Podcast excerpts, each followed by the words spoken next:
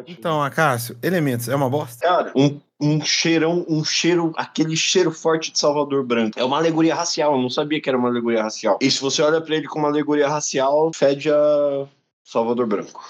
Putz, que merda. A, a, a Pixar, né, acabou. Basicamente, o meu problema foi esse. É, o que é que, o que, é que teve de bom na, da Pixar aí nos últimos anos? Eu realmente não consigo recordar, cara. Ah, Ah, o foi filme o do último é bom legal, mesmo? pô. Oi? O quê? O filme, o filme Red? do Panda é legal. É. Eu não vi. Eu não vi nem o Red, nem o outro. Red é interessante mesmo. Qual que foi antes? Os mais recentes foi o Red? Foi aquele do. aquele dos irmãos? Aquele dos irmãos é Disney, não é não? Não, não, aquele dos irmãos é Pixar. É, Qual teve é o, o Soul.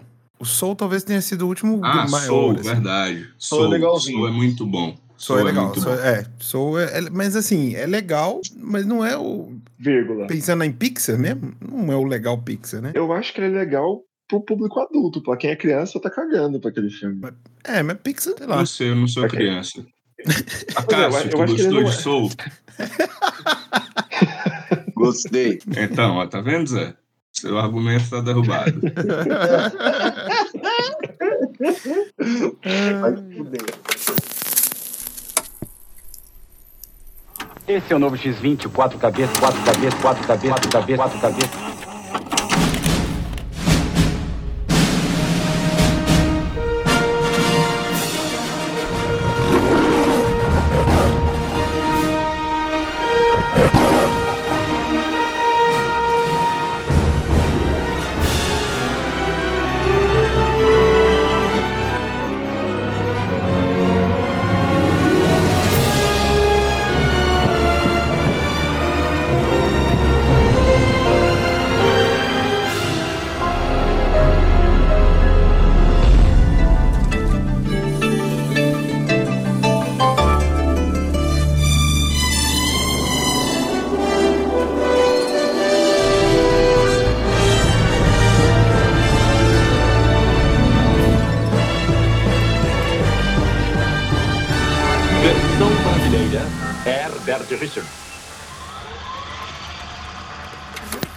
Que a gente vai falar é, né, é, apesar de que a gente vai se, vai se introduzir, é meio, meio bosta, né, mas a gente vai se apresentar, é falar como que a gente se conheceu, né, porque a gente tem, originalmente aqui, eu sou de Minas, acho que o, o Acácio de São Paulo, né, de Piraporã, como é que chama aí mesmo, essa cidade? Mairiporã. E eu fico Sabe, muito é. honrado de você lembrar que eu sou de Mairiporã e não de São Paulo, que é importante.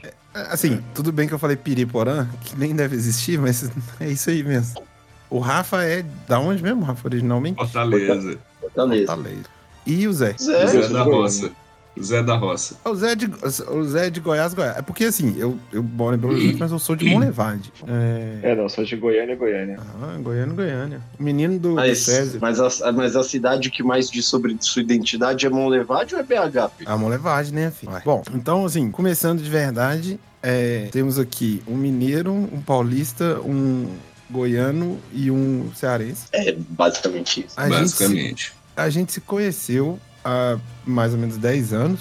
É, 10 anos, né? Que fez agora há pouco tempo. Exatos 10 anos. Exato, Exato, 10 10 anos. anos. Como É. que a gente se juntou numa época que, assim, não era. Vamos dizer que era mais ou menos simples, mas a gente não participava das mesmas coisas, eu acho, né? Porque, tipo assim. A gente de fato se conheceu por causa do, é, do Judão. Era um, um site que falava de cultura pop, como é, em geral, assim, como na época existia bastante. E em determinado momento eles abriram uma inscrição para novos redatores. E é, depois de um tempo lá de coisa, a gente acabou, né? Escolheram todo mundo e a gente, mais uma cacetada, uma cabeçada de gente, é, se conheceu e começou a escrever junto pro site, né? Então foi nessas aí, entre indas e vindas, a gente é, ficou lá, sei lá, um ano e. al- Alguém, a- umas pessoas ficaram mais, outras menos. A gente escreveu lá, sei lá, pelo menos um ano juntos, assim. E. Só que com o tempo foi passando, as pessoas. Umas pessoas foram saindo, outras não. E a gente manteve um grupo de WhatsApp por, por muito tempo. E meio que esse grupo. ah, Hoje acho que tem 12 pessoas. E a gente meio que continuou essa amizade meio, meio maluca. No grupo, um pouco agressiva, um pouco tóxica, é, mas a gente continua amigo já há 10 anos no mesmo grupo e meio que sempre falando sobre a vida, sobre muitas coisas, mas o que uniu todo mundo sempre foi falar de. Mais de cinema, Cultura até, pop. eu acho, do que. É, mas de cultura pop de um modo geral, assim, mas. Né, a gente sempre acaba voltando e, e focando muito em, em- em cinema. Na, mesmo. na verdade, a maior cola eu acho que é Star Wars. Star Wars sempre movimenta o grupo. É, É verdade, É. cara.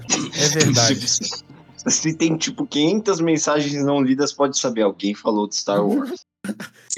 Pior que é verdade, porque eu lembro que a gente teve fases em que todo mundo, né, participava mais ou menos, mas a gente teve. Eu, eu lembro que quando foi é, relançar Star Wars, é, quando veio o episódio 7, foi uma doideira, assim. A gente falava o tempo Uhum. todo disso. É, Total, teve, teve até idiota que fez vídeo de reação pro trailer. Ai, caralho, teve. Cara. Isso, inclusive, é um dos. Eu acho que é, são. é, são momentos. São momentos canônicos, assim, eu acho. Acontecimentos canônicos do, do, do, do- grupo, porque o, é o verdade, Oda ficou tem- muito revoltado. Até hoje eu não entendo por que, que ele ficou tão revoltado de eu fazer um vídeo de reação. Inclusive, se eu tivesse mantido e fazendo vídeo de reação desde aquela época, eu seria. Eu estaria gigantesco hoje com vídeo de reação, porque o vídeo de reação virou Estaria.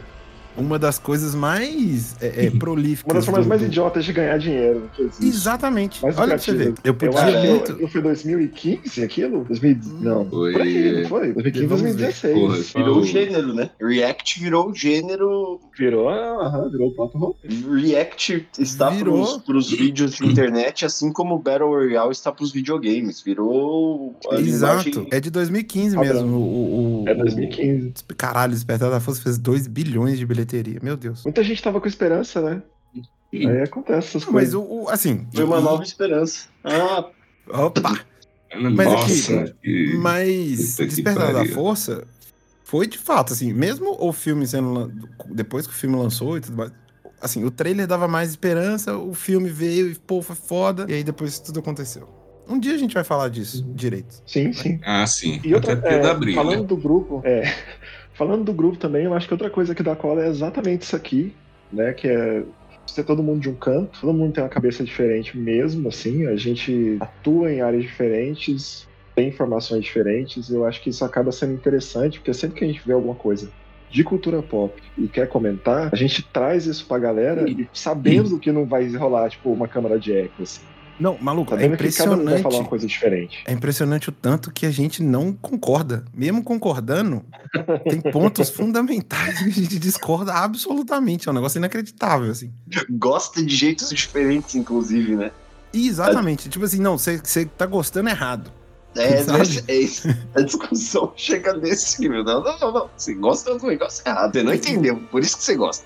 É, E isso, é, é assim, como a gente tá começando um, um projeto que a gente vai falar e, e espero que as pessoas vejam isso com, com dado momento, mas assim, não existe, o, o grupo nunca teve é, adesão para concordar. Mesmo, mesmo concordando, existiam discussões absurdas e muito loucas sobre como a gente concordava de forma diferente.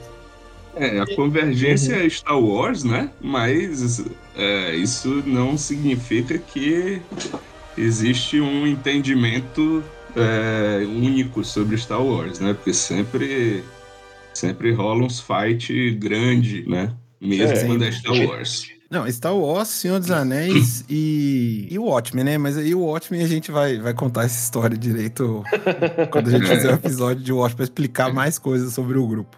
Assim, Sim. te- terminando, terminando essa, o tópico do grupo, pode falar agora do podcast.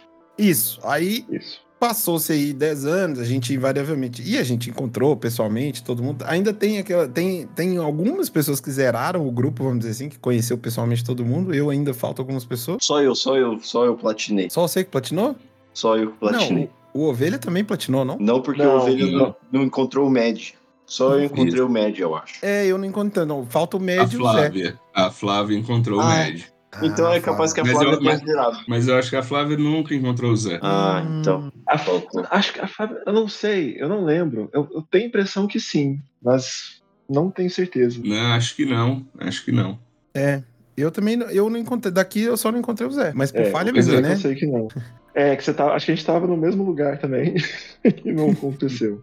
Pra vocês verem o- a, a amplitude de- desse grupo, assim. pra- é um grupo que existe há 10 anos e nem, não, não foi todo mundo que se conheceu.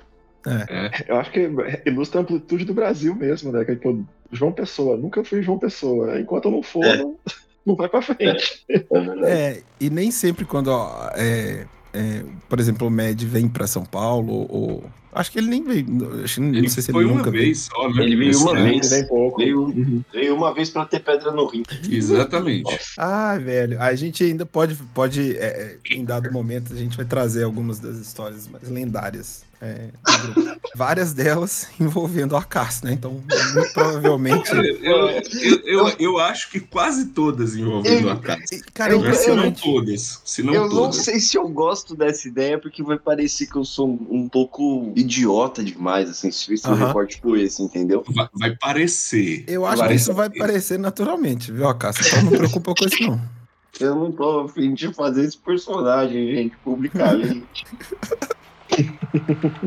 É, Eu acho que você vai fazer ele naturalmente. Não é que ver. Olha, já que, já que estamos no Acácio, e por ordem de, de, de alfabética, por ordem de alfabética é ótimo. É, Pode. Acácio, se apresente aí um pouco quem é você, o que, que você fez, de onde você veio, o que, que você faz, o que, que você fez. É, conta aí para as pessoas te conhecerem. Fazer um, um breve resumo de Acácio. Pô, pra fazer um breve resumo de mim, eu acho que de cultura pop, o que eu mais consumo de longe é cinema. Mas é basicamente cinema e jogo que eu tô mais preparado pra fazer um comentário minimamente o que eu entendo na minha cabeça como fun- fundamentado. É. eu- como as pessoas sempre gostam de falar do, do seu emprego para se apresentar, e acho que diz muito sobre, não só não sobre mim, mas sobre todos nós. Eu sou jornalista de formação, sempre trabalhei em TV e meu negócio é ficção científica. Eu sou um homem do campo que gosta de ficção científica, basicamente. É, que é do, do campo que, que, que eles gostam de abduzir, né, inclusive. Então, faz sentido. faz sentido. Já vi muita vaca sendo levada. É, inclusive, talvez isso explique muito sobre o Acácio, né? Sim, talvez sim. Você- mas conta mais de- de- da sua formação acadêmica, de, de onde você trabalhou, o que, que você já fez. Putz, minha formação ca- acadêmica é basicamente jornalismo mesmo. Nunca fiz. Só que eu sou uma pessoa de exatas, né? Eu, eu sou um.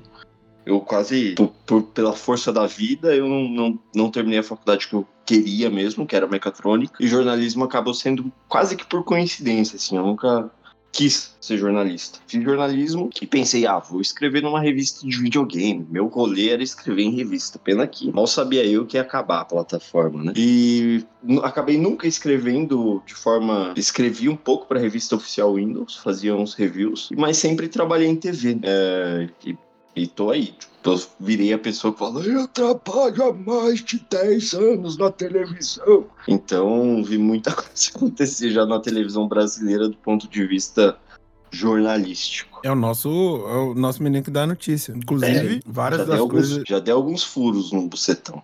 Já. E- Essa frase, inclusive, É, essa frase é maravilhosa. maravilhosa. Essa frase é- tinha que ser o Acácio. Tinha que Seu ser, né? Mas e, é, a, foi- e a gente vai deixar sem contexto mesmo. Foda-se. Não quero nem saber. É, então, assim, uma das poucas vezes na minha vida em que, numa ordem alfabética, eu, eu não, não, não estou nas últimas posições, porque, assim, depois vem Rafa e Zé, né? Então, é apesar verdade. de Mas que, aí, apesar de que Zé deveria ser José, mas é Zé. Então é com Z, foda-se. eu ia fazer essa observação. É, não, não quero saber. Não quero saber que Zé é Zé. É, então, é, bom, eu, eu sou publicitário de, de formação e por muito tempo eu fui ex-publicitário. Era muito. Eu achava que eu era mais feliz, mas não era não, porque agora eu voltei a ser publicitário na prática mesmo. É, Você é um ex- ex-publicitário. eu sou um ex-ex-publicitário e vou te falar que gosto mais, gosto mais do que trabalhar em empresa de tecnologia, na verdade. É, fiquei muito tempo em agência, mas já trabalhei com eventos, já trabalhei com é, em assessoria de imprensa. E mas uma coisa que sempre, né, permeou minha vida foi escrever. É, mesmo na minha carreira publicitária que eu comecei como diretor de arte, fui diretor de arte e design por muito tempo. E aí até o momento que eu virei e falei assim, foda-se. Não, não vou começar minha carreira de novo Eu quero só escrever. E foi inclusive nesse momento é, que rolou o, o, essa, essa coisa do Judão, de, de, de, né? Porque eu tava procurando sem emprego, procurando coisas pra fazer, pra poder escrever, mesmo que não pagasse nada, como no caso não pagavam nada pra gente. É, mas pra exercitar e, e tudo mais. Então, é, eu sempre sempre tive essa coisa da escrita na minha vida. E em relação ao cinema, a minha formação vamos dizer assim, minha formação de cinema vem basicamente por causa da minha mãe e do meu tio, que é irmão dela. É, porque minha mãe gostava muito de, de, de filme, assim, gosta ainda, tadinha. Se ela já não conseguia assistir naquela época, hoje então ela demora uns, uma semana pra ver um filme dormindo. Porque ela vai. Aquela coisa, né, que é, que é quase um consciente coletivo de se assistir filme com mãe, ela dorme. E. Só que minha mãe sempre gostava muito de clássico. E, e na época eh, tinha muita. Assim, eu não sei se tem ainda hoje, mas. eh, jornais e, e revistas tinham edições especiais e coisas, coleções. Eh, eu lembro que na época teve da, da Folha de São Paulo. Você comprava e vinha com uma VHS. Eh, de vários filmes clássicos e tal. Então eu assistia muito. Eh, meu tio também tinha uma coleção absurda de filmes que a gente. A época boa da pirataria, que você você fazia com dois videocassete ou com uma câmera de com uma câmera é, pessoal você conseguia inclusive é, eu e meu irmão a gente pirateou os três primeiros Star Wars assim a gente conseguiu colocar os três filmes numa VHS só é, por causa da câmera do meu pai meu irmão com sei lá uns oito anos ele já era um, um rato de, de tecnologia então eu assistia em loop assim os três primeiros Star Wars É, então e meu enquanto eu assistia muito filme com minha mãe meu tio me ensinava muito sobre a indústria, vamos dizer assim. Né? Que ele era um nerd absurdo de, de, de, de cinema. E meu tio depois é, fez cinema na faculdade, é roteirista, também trabalhou em televisão, um monte de coisa. E aí, invariavelmente, eu acabei, quando voltando para a carreira de, de, de redator, é, tinha muito medo de escrever roteiro, mesmo para publicidade, para coisa assim, mas acabei tendo que fazer e gostei muito. E assim, gostei tanto que a empresa que eu trabalhava me deu um curso muito bom, que é o curso do Robert McKee, que tem um livro chamado Story, Hum, que é um Uhum. livro muito referenciado, assim, vários é, canais de, de vídeo ensaio, canais que falam tecnicamente de roteiro, assim, referenciam o Story como uma das, assim, um dos materiais técnicos, vamos dizer assim, sobre roteiro é, é, é sempre, assim, é, é sempre referenciado. E o curso que eu fiz é basicamente o livro, assim, né? Então, conheci, fui lá, fui para os Estados Unidos fazer o curso com o- velho. Ele é aqueles velho chato, mas o curso é muito bom mesmo. É, até por isso que em dado momento a gente vai, vai falar e vai assistir Casablanca. Porque o último dia do curso, inclusive, a gente assiste Casablanca, tipo, cena a cena, analisando, junto com o roteiro. É muito foda, cara. E, e Casablanca, ele mesmo fala assim, ele considera como o filme perfeito. É, e aí tem os motivos, os porquês e tal, mas é, é bem legal. E aí eu meio que o roteiro virou uma, uma coisa muito importante na minha vida e eu, é, faz boa parte do meu trabalho hoje também. Então, é, isso sempre permeou, assim, minha visão é, de cinema, o que eu gosto, o que eu não gosto, tem muito daí, assim. E eu acho que fico feliz de, de poder não só falar com outras pessoas que têm outras visões, assim, mas é, voltar a falar disso, sabe? De alguma forma, regularmente, aí eu fico muito feliz, Uhum. assim. Então, já tô feliz de da gente estar falando disso aqui de alguma forma. Bom, seguindo a sequência, como José, José Zé, vamos de Rafa. Beleza, vamos lá. Cara, é, diferente do Acácio, eu sou uma pessoa de humanas, né? Tanto que eu fiz faculdade de filosofia, letras e comunicação, né? Consigo me imaginar fora das humanas, né? Não Mas existe não nada, não existe nenhuma definição mais de humana do que exatamente isso aí que você acabou de listar. Não tem, não tem como ser mais bicho grilo, tá ligado? Porra. Mas eu só me formei em comunicação, infelizmente. eu- um dos grandes arrependimentos que eu tenho é de não ter terminado filosofia, né? Mas enfim. É, e eu, eu fiz. é, eu sou publicitário de formação também, mas eu fiz publicidade porque não tinha cinema, porque eu queria fazer cinema, né? Tanto que passei, acho que três anos na, na universidade estagiando é, em vídeo, né? Fui o primeiro estagiário de vídeo da, da universidade e tal. É, e aí, cara, quando eu me formei, veio a cruel realidade do mercado, né? E eu saí patinando por aí. Pessoa claramente tem, tem TDAH, vou atrás desse laudo, porque eu fiz muita coisa desde que eu me formei. Eu fui. é, cheguei a trabalhar um tempinho em agência, é, fui designer numa. Uma gráfica, dei aula de inglês durante uns bons anos, cheguei a dar aula é, em faculdade também. é, e aí acabei indo bater na política, né? Ah, fui, fui coordenador de comunicação no evento de cultura pop, né? Ai. Um, um dos maiores eventos do, do Eu país aí. em dado momento, né? O maior do Nordeste, que é o Sana, né? Passei oito anos é, na comunicação do, do Sana. Ó, que delícia. Curti muito. Trabalhar com curti evento é uma delícia. Ah, cara, eu, eu curto demais. Pô, eu, curto eu demais. queria, queria muito ter ido num Sano. Era, era um negócio muito bom o Sano. É, ainda tá rolando. Eu não sei qual, como é que tá hoje em dia, qual o tamanho e tal. Ainda existe né? mesmo? Mas Não sabia. ainda não. existe, ainda existe. Firme e forte. Inclusive, tá- vai ter agora, em julho, né? É, e, porra, foram oito anos muito divertidos. Aprendi muita coisa trabalhando com evento. É, é um negócio que eu tenho. Tá, sinto saudade, sabe? E aí fui trabalhar com política. Passei dez anos trabalhando com, com política, né? Assessoria e tal. É, a vida bandida, que eu costumo chamar. Porque, Nossa, seu caminho, seu caminho tá, tá desenhado pro céu direto. total, ou não, né? cara. Dependendo do que você fez ou não. Não, não, eu, acho- eu não, eu não tenho talento, cara, pra isso. Esse é o problema. Eu, eu sou honesto. Se eu não fosse, eu tava bem, eu tava feito na vida. É verdade. Mas é isso, né? Com- Como, diz uma amiga minha, é, me falta o dom da maracutaia. Então é isso. Eu e não aí tenho, hoje. Você não tinha disciplina suficiente pra ser, pra ser ruim. É, pois é, cara. Falta, falta isso aí. E aí hoje eu resolvi voltar às origens, né? Seguir o sonho e, e tô trabalhando com, com produção de audiovisual, né? Tem, sei lá, sete meses, oito meses que eu voltei aí pra isso, né? E tô produzindo aí animação, então, enfim. E, porra, cinema sempre foi também meu meu meu brinquedo, digamos assim, né? Quando eu era moleque, era fim de semana era locadora, né? E pegava quatro, cinco filmes e era isso, cara. Então, sou muito fascinado, sempre fui muito fascinado por. por Isso é um filmes, negócio muito cinema legal de, de falar mesmo, porque eu acho que a gente, assim, te cortando, mas introduzindo aqui, porque talvez o Acácio também pode falar, o Zé também já, já inclui, que é a nossa geração, assim, da nossa idade mais ou menos, a gente tem uns mais velhos aí, mas todo mundo mais ou menos da mesma geração.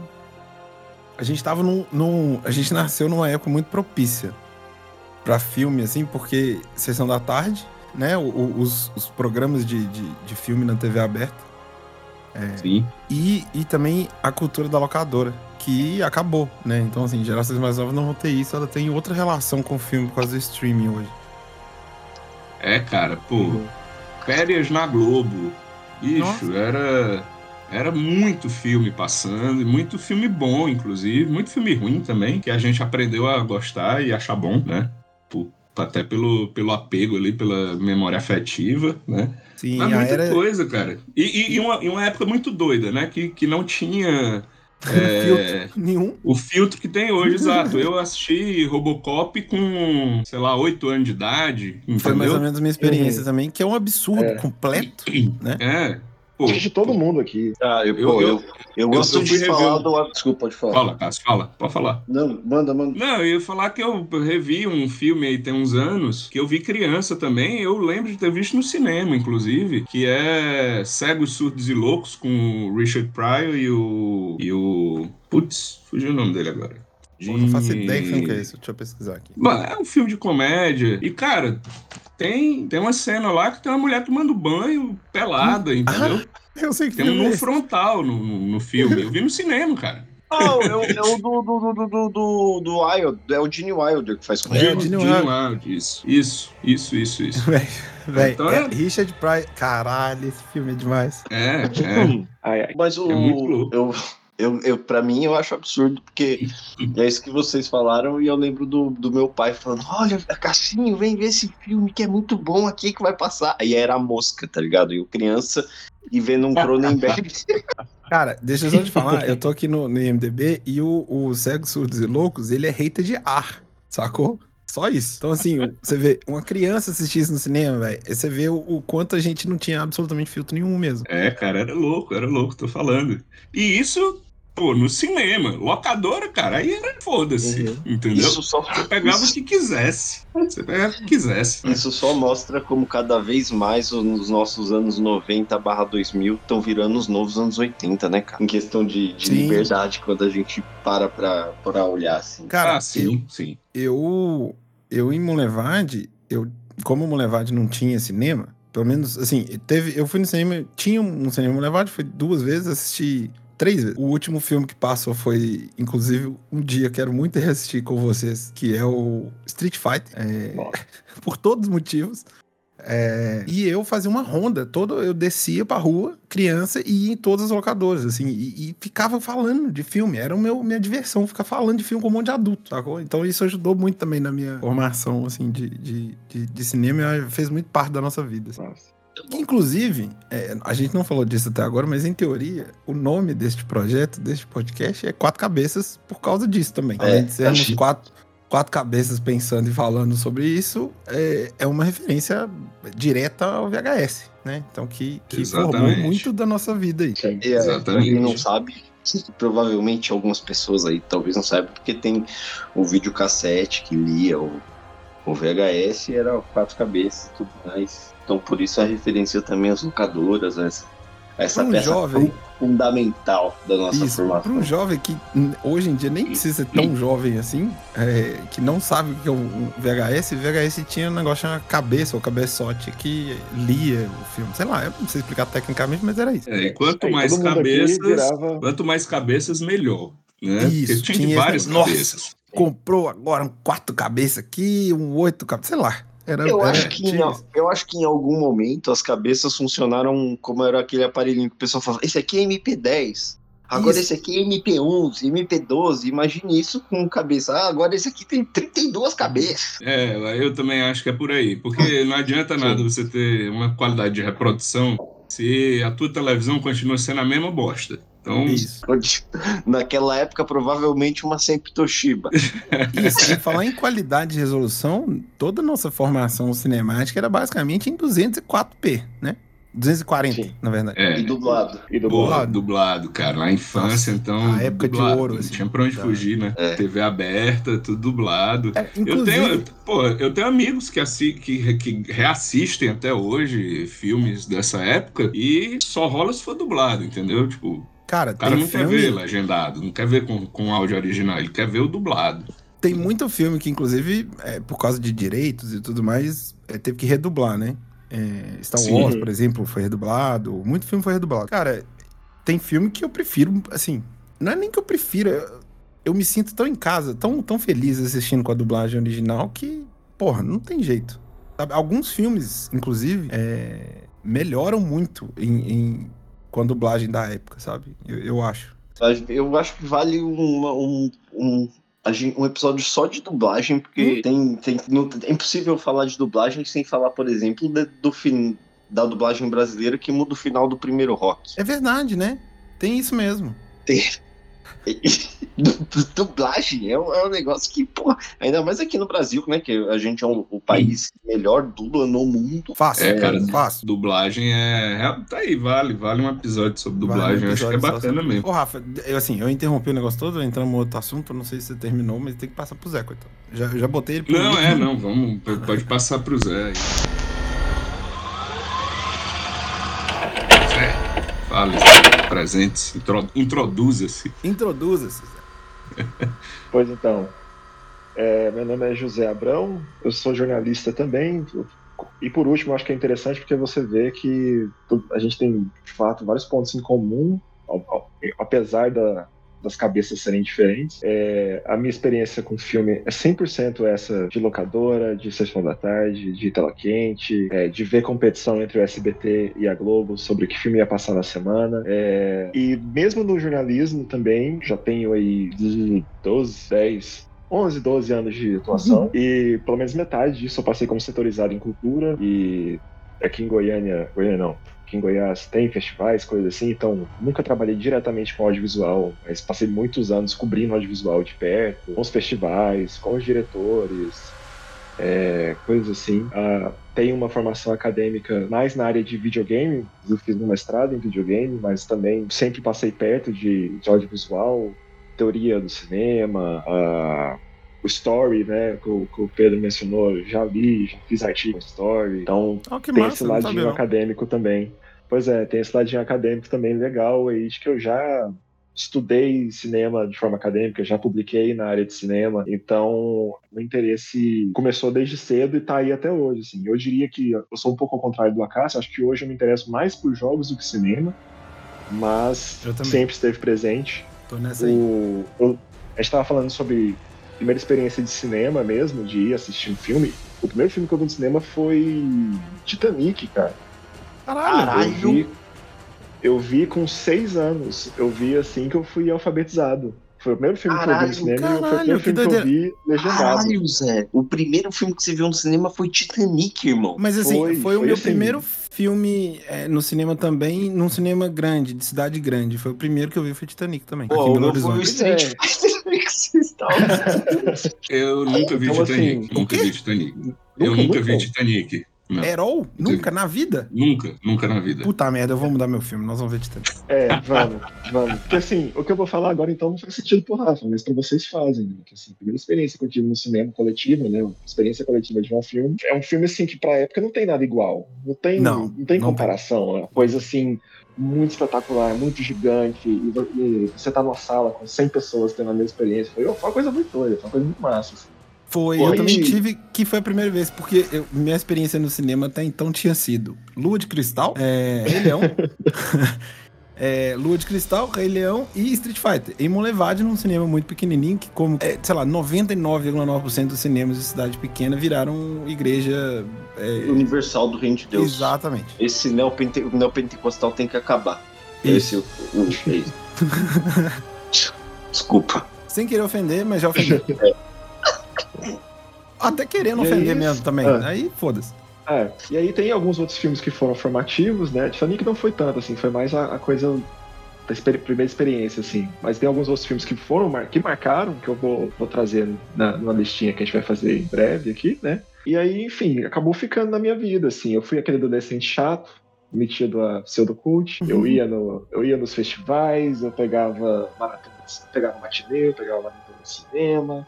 Falava bem de Donnie Darko. Falava bem de Donnie Darko. Não, se bem que eu É, era, o- isso aí, não. Donnie Darko nunca colou, não, assim.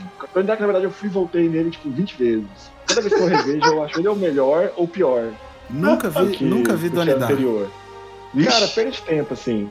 Ele, ele, é Tenho meio, ele é meio um filme que se. Ele é um filme que se apresenta como muito intelectual, mas ele é só, é só, é só jogo de espelhos. E essa energia aí do Zé, do adolescente que o Zé falou, adolescente. Isso. O Zé é o nosso É, tênis você verde. com 14. É, você com 14 anos, porém, era do caralho, assim, porra, Jake Gyllenhaal lá, novinho. Era uma coisa assim impactante, mas não era, não era grande. Depois você cresce e vê, mas tipo assim, não é grandes coisas. É só um filme Mas, enfim. pretencioso demais. É, o lance é esse, assim, eu comecei então, bem pequenininho e, e não foi uma coisa assim de família, nem nada, assim, foi uma coisa que meio que colou e ficou, assim, essa cultura da, da- da- do VHS, todo mundo aqui provavelmente virou um, um- um mecânico informal de VHS, porque Sem o cabeçote estragava pra caralho. Nossa, Então você tinha que abrir o VHS, mexer, e tipo, o que, que eu tava fazendo? Nem ideia, mas eu abria, mexia e botava de volta. Rodou o filme? Rodou. Show. É, gravar Putz, os você próprios ia, você ia rebobinar, que é todo um rolê, né? Aí essas- as Uhum. pessoas também é outra coisa que se perdeu na, na, na história, a questão do rebobinar. Que às vezes você rebobinava, estragava a fita, aí a locadora cobrava, ficava. Não, era uma doideira. O, Uhum. próprio, o próprio ato de instalar um videocassete na TV era um. Preci- Precisava da pessoa que entendesse minimamente, porque aí acabava sendo o hacker analógico, né? Isso, lá em casa sempre foi, é. o- sempre foi meu irmão. meu irmão que era É, o, e tinha- Pode falar, pode Não, falar. e todos nós, não, e todos nós tínhamos esse lance também, eu acho, imagino, que eu comecei a colecionar filme muito cedo, tipo, agora que eu, na era do digital, streaming e tudo mais, que eu parei de comprar filme, mas eu, com- eu tinha coleção de VHS, depois eu tinha coleção de DVD, depois eu tinha coleção de Blu-ray, então assim, sempre teve aqueles filmes favoritos ou clássicos que eu fazia questão de ter na coleção. E isso foi ficando, assim. né? Eu acho que essa, esse podcast existe porque une esse, essa, nós quatro, não apenas porque ah, a gente gosta de filme, não, que a gente realmente tem um, temos essa experiência, essa vivência. Não vou, eu não gosto de usar o termo cinefilia, porque cinefilia é um termo que meio que já foi esvaziado, né? Ele virou uma, um- um- uma paródia de si mesmo.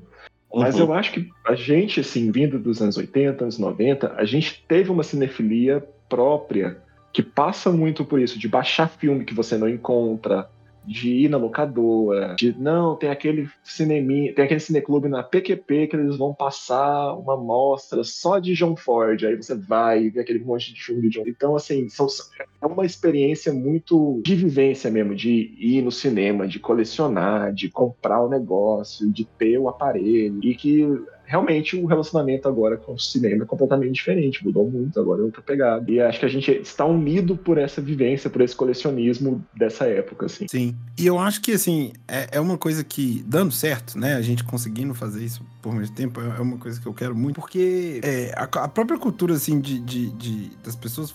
Né, com a internet, você tem muita gente que vai fala, fala de cinema hoje, mas e existe uma, uma estabeleceu-se uma cultura do explicar final, é, de vídeos que analisam ponto a ponto de roteiro. Então, assim, muito, muito canal se cresceu muito no negócio de apontando o erro de roteiro e tal. Então, é, a análise sobre cinema virou um negócio muito doido, assim, sabe? É, e, e por causa de como a indústria funciona hoje, do, a quantidade de remake, franquia e, e coisas do tipo, a gente. é, é, e de assistir muito o que tá no hype, a gente é, perde um pouco de uma coisa que talvez a gente vai tentar recuperar, que é assistir umas coisas que normalmente, velho, a gente não reassistiria, a gente não é, procuraria pra ver, é, porque a gente também acaba entrando no, no automático, né? Escolhendo muito bem as coisas que a gente vai ver. Assim, porque, a não ser. por- Porque até a questão de. Eu não sei vocês, mas eu basicamente não tenho TV, é, TV é, por assinatura, coisa de passar canal, sabe? Que era uma Uhum. coisa que a gente fazia muito é, antigamente, de ficar passando canal e, ah, não, tá passando esse filme aqui, aí você para e, e assiste. Uhum. Então, que é uma coisa que Não, também eu pior, acho não que, tenho mais isso também.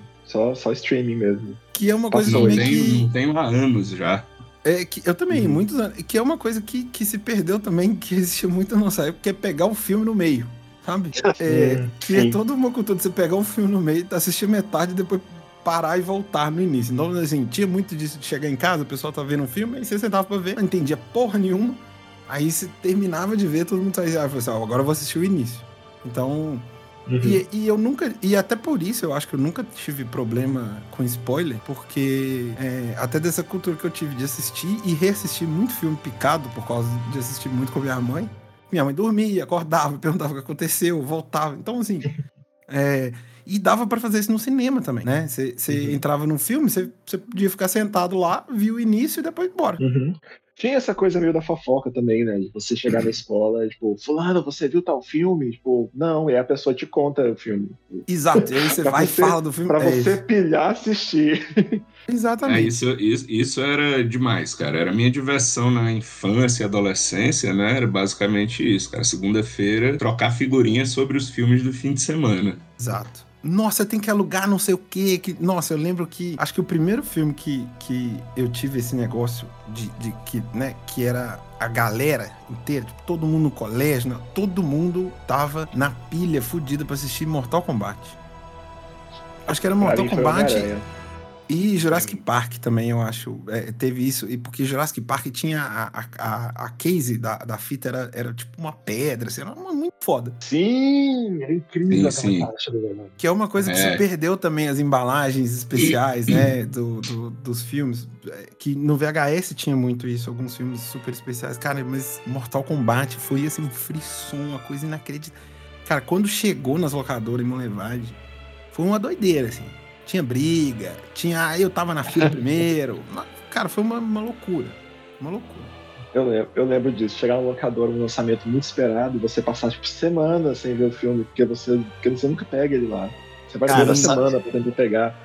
E na segunda tarde, pra pegar as devoluções.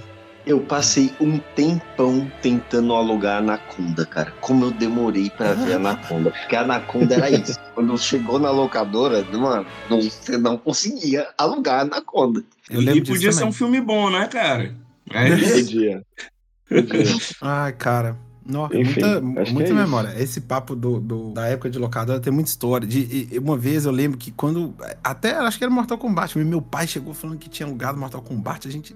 As crianças. "Né?" E aí não era Mortal Kombat, o cara colocou dentro da caixa de Mortal Kombat, mas era Double Dragon. Vocês lembram do filme de Double Dragon? Foi um dos filmes que eu- Não, cara. que. Eu submetia isso, não. Cara, foi um dos filmes que eu mais vi na minha vida. Porque eu tinha a fita. Né? Em dado momento eu tinha a fita de Double Dragon. E, eu- e é horroroso, mas é muito É bom. horroroso. É horroroso. Mas, Cara, é um filme que a gente precisa assistir e falar dele. Porque ele tem. Ele é assim.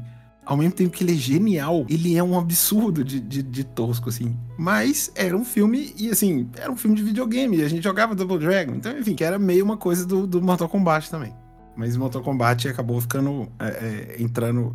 Ficou ma- muito mais cult do que Double Dragon. Double Dragon é um dos filmes mais esquecidos, assim, de todos os tempos. Ah, pô, é, é só lembrar que Double Dragon é um filme do, do, do, da, do da, Mark da Cascos, né? É um Mark filme da Cascos. Que é é uma categoria muito especial de, de gênero de cinema, que é filmes do Mark da Casco, Isso, que são os filmes C é, é, que passavam. é, de arte muito- marcial. Isso, os filmes C de arte marcial americana, assim. É. É, é o- a arte marcial com, com galã, né? É meio que. Isso, e, e Double Dragon tem que ser assistido na dublagem original. É assim, não acredito que alguém redublou Double Dragon, mas a gente tem que tentar assistir na, é, dublado, porque a dublagem é maravilhosa. Putz, aí vai ser difícil, viu? De achar. Vai É, ser bem vai. difícil. Vai. Até Vai. pra baixar isso aí deve ser desafiador. Deve ser. Não, assim, já, já vai ser desafiador achar o filme mesmo, assim, no geral. Ele dublado daquela época vai ser mais ainda. Mas, cara, não duvido que tenha no YouTube, de alguma forma. Completo, né? É, Tipo, pode ser, pode completo, ser. dublado. Não, não duvido, inclusive. É provável. Vamos para nossas listas, explicando que a gente, né, além de, de se apresentar nesse episódio zero, introdutório, é, a gente vai fazer agora uma, um top 5 de, não de o que a gente considera, pelo menos eu, eu tô colocando assim, né, a gente, é, não do que a gente considera os melhores filmes já feitos, mas os top 5 dos nossos filmes preferidos ou dos, dos filmes que meio que ajudaram a tornar quem a gente é e meio que explica um pouco, acho que, do nosso gosto. Eu, pelo menos, fiz algumas trocas, assim, no, no top 5 que eu tinha na minha cabeça, porque foi, não, isso aqui meio que re- resume é, quem, o meu gosto e o que eu vejo de, de, de cinema hoje, assim, pelo menos. Então, é, É, tipo, filmes que ajudaram a definir, né? isso. Putz, eu preciso. Tá. Ah, vai, não, o que, que foi a casa? Eu tenho, eu, tenho uma, eu, tenho uma, eu tenho uma dúvida. Ah, Não, Uma não, questão. cara, eu tô- eu, assim, não são, não era, era, é um top 5, não é 35 anos em, 30, em 5 filmes. É, não, sim, sim, mas... É, não sei. Ih, um meu top filho, 5. tem demais o Double Dragon no, no YouTube dublado com a dublagem clássica. tem muito. Jesus. Eu achei pelo menos umas três versões aqui.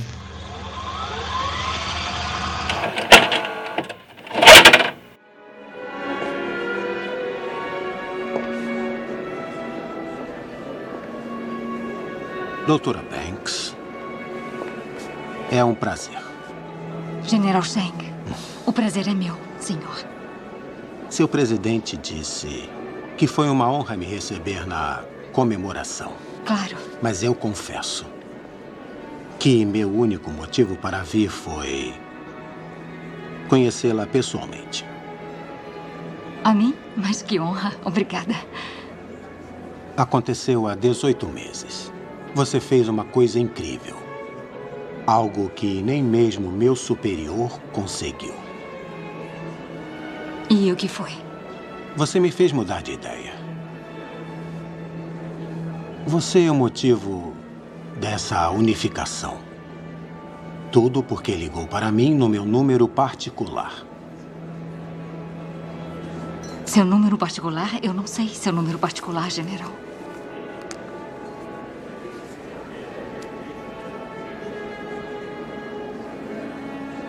Agora sabe. Eu não digo que sei como sua mente funciona, mas acredito que foi importante que você visse isso. Eu liguei para o senhor. Ligou sim.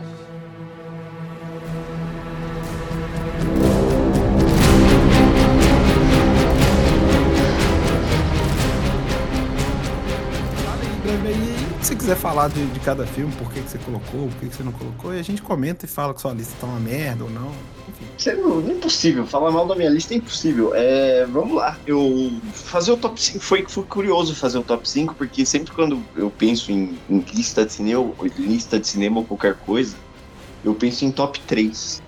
Então eu tenho meu top 3 muito de cor na minha cabeça de cinema. Então aí o, o meu único trabalho que eu tive foi de enfiar filmes que já estiveram no meu top 3. E aí, começando de cima pra baixo, assim, de, de menos querido pra mais querido, no meu top 5, número 5, vem Her, que Ah, mim Peculiar. que pra mim é um, é um para mim é um, é um filmaço, porque quando alguém eu, o meu gênero favorito é ficção científica, vai ficar claro nesse top 5. E aí, quando alguém fala, ah, fala uma ficção científica, então, que você gosta, eu sempre cito Her, porque as pessoas esquecem que ele é uma ficção científica e lembram dele mais como um romance hoje, né? Sim. E ele, é um, e ele acabou fazendo um- exercício de, de previsão muito acertado. porque Tem uma cena do Her que as pessoas estão todas olhando pro celular no transporte público e essa cena é filmada como se isso fosse a pior coisa do mundo. E é o que a gente. É pra onde a gente caminhou, cara. O Her acertou muito, muito, muito. Então ele tem esse lado que é muito bom. O fato dele ser uma contraparte do Lost in Translation da Sofia Coppola também é uma coisa que dá um, um brilho diferente pra ele. Quando você assiste do- os dois, eles são muito complementares. É uma trilha sonora que combina muito com ele, apesar de Arcade Fire não ser o gênero que eu mais gosto, mas é muita energia do filme. É um filme que é, que é muito bom em todos os aspectos, assim, voice acting da, da, Scarlett Johansson. da Scarlett Johansson também, pelo amor de Deus. É um. A atuação do, do Joaquin Phoenix é um cara que a gente hoje tem uma ideia melhor ainda do tamanho dele. Então, Her, pra mim, é um filmaço. E vale esse, esse quinto lugar. Her, olha aí. É, eu não tenho nenhum. eu, particularmente, não tenho nenhum sentimento, assim, muito exacerbado. Acho um bom filme. Não sei o que É, meninos ele- acham. Eu curto bem, eu Ele é um curto filme bem. que é muito criticado pela, pelas pessoas, assim, mas eu acho que é aquele filme que ele tá acostumado. é- é- A gente tá naquela, naquela época que tem alguns filmes que, por alguma razão, vira foco de, de hate na internet. Então, assim, ele é um filme que entrou muito nessa caixinha muito rápido. Eu não entendi E- muito porque a época- galera tem essa coisa com o Her. Assim, de, de amor Cara, e ódio. Cara, são críticas muito rasas, né? Geralmente é tipo, ah, porque é literalmente uma mulher objetificada, um objeto, e tem todo um lance de feitiçação de tecnologia, não sei o quê. Mas são sim, críticas muito Nossa, reais.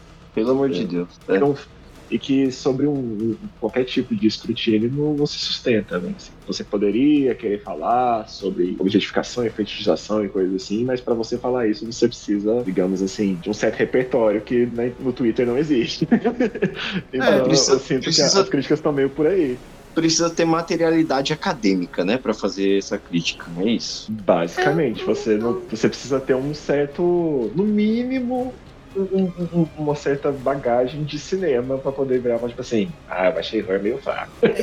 Eu? Não tem particularmente, muita- eu particularmente acho que tem alguns episódios, por exemplo, de Black Mirror que, que no caso, né, da, da coisa meio distópica, assim, do, do, do filme, eu acho que tem alguns episódios, algumas histórias de Black Mirror, por exemplo, que tratam melhor do tema, assim, acho que fala mais do, desse tema, é, é, acho que um pouco melhor, como, mas eu acho um bom filme, não tenho... É, é que. Black Mirror, é que Black Mirror vai falar de, vai tratar o tema, mas já com uma consciência de que faz parte dele. E o Her, eu acho que é a parada de prever quase. Eu acho que é aí que tá a beleza dele. Que a gente esquece que o Her é de 2011, 2010. Her é de 2013, 2013. 13. É 2013? É, É. era outro universo, cara. Era outro. A gente se relacionava com o celular de uma forma que a gente não se relaciona hoje, por exemplo. Sim, sim. Mas, é- e- mas eu acho que o grande negócio do, do, do, do filme mesmo, eu acho que é o próprio Joaquin Phoenix, assim. Como quase tudo que ele tá, ele, ele rouba a, a cena toda É. e, e é basicamente ele o filme inteiro. Então eu, eu gosto muito dele, assim, no filme. É, Pra mim é de longe a melhor coisa do filme. Mas é um puta diretor também, né? Sim, Spike sim, Jonze, cara. é, Spike Jonze é foda. Manda Jonze é bem. fudido. É, eu queria Foda. falar, eu não vi. Eu não vi Babilônia, então eu não sei Uma como é merda, foi. uma merda de filme, uma merda de filme, uma desgraça, um ódio, eu tenho um nojo desse filme. É isso. Também não vi. Mas, Não assim, assista.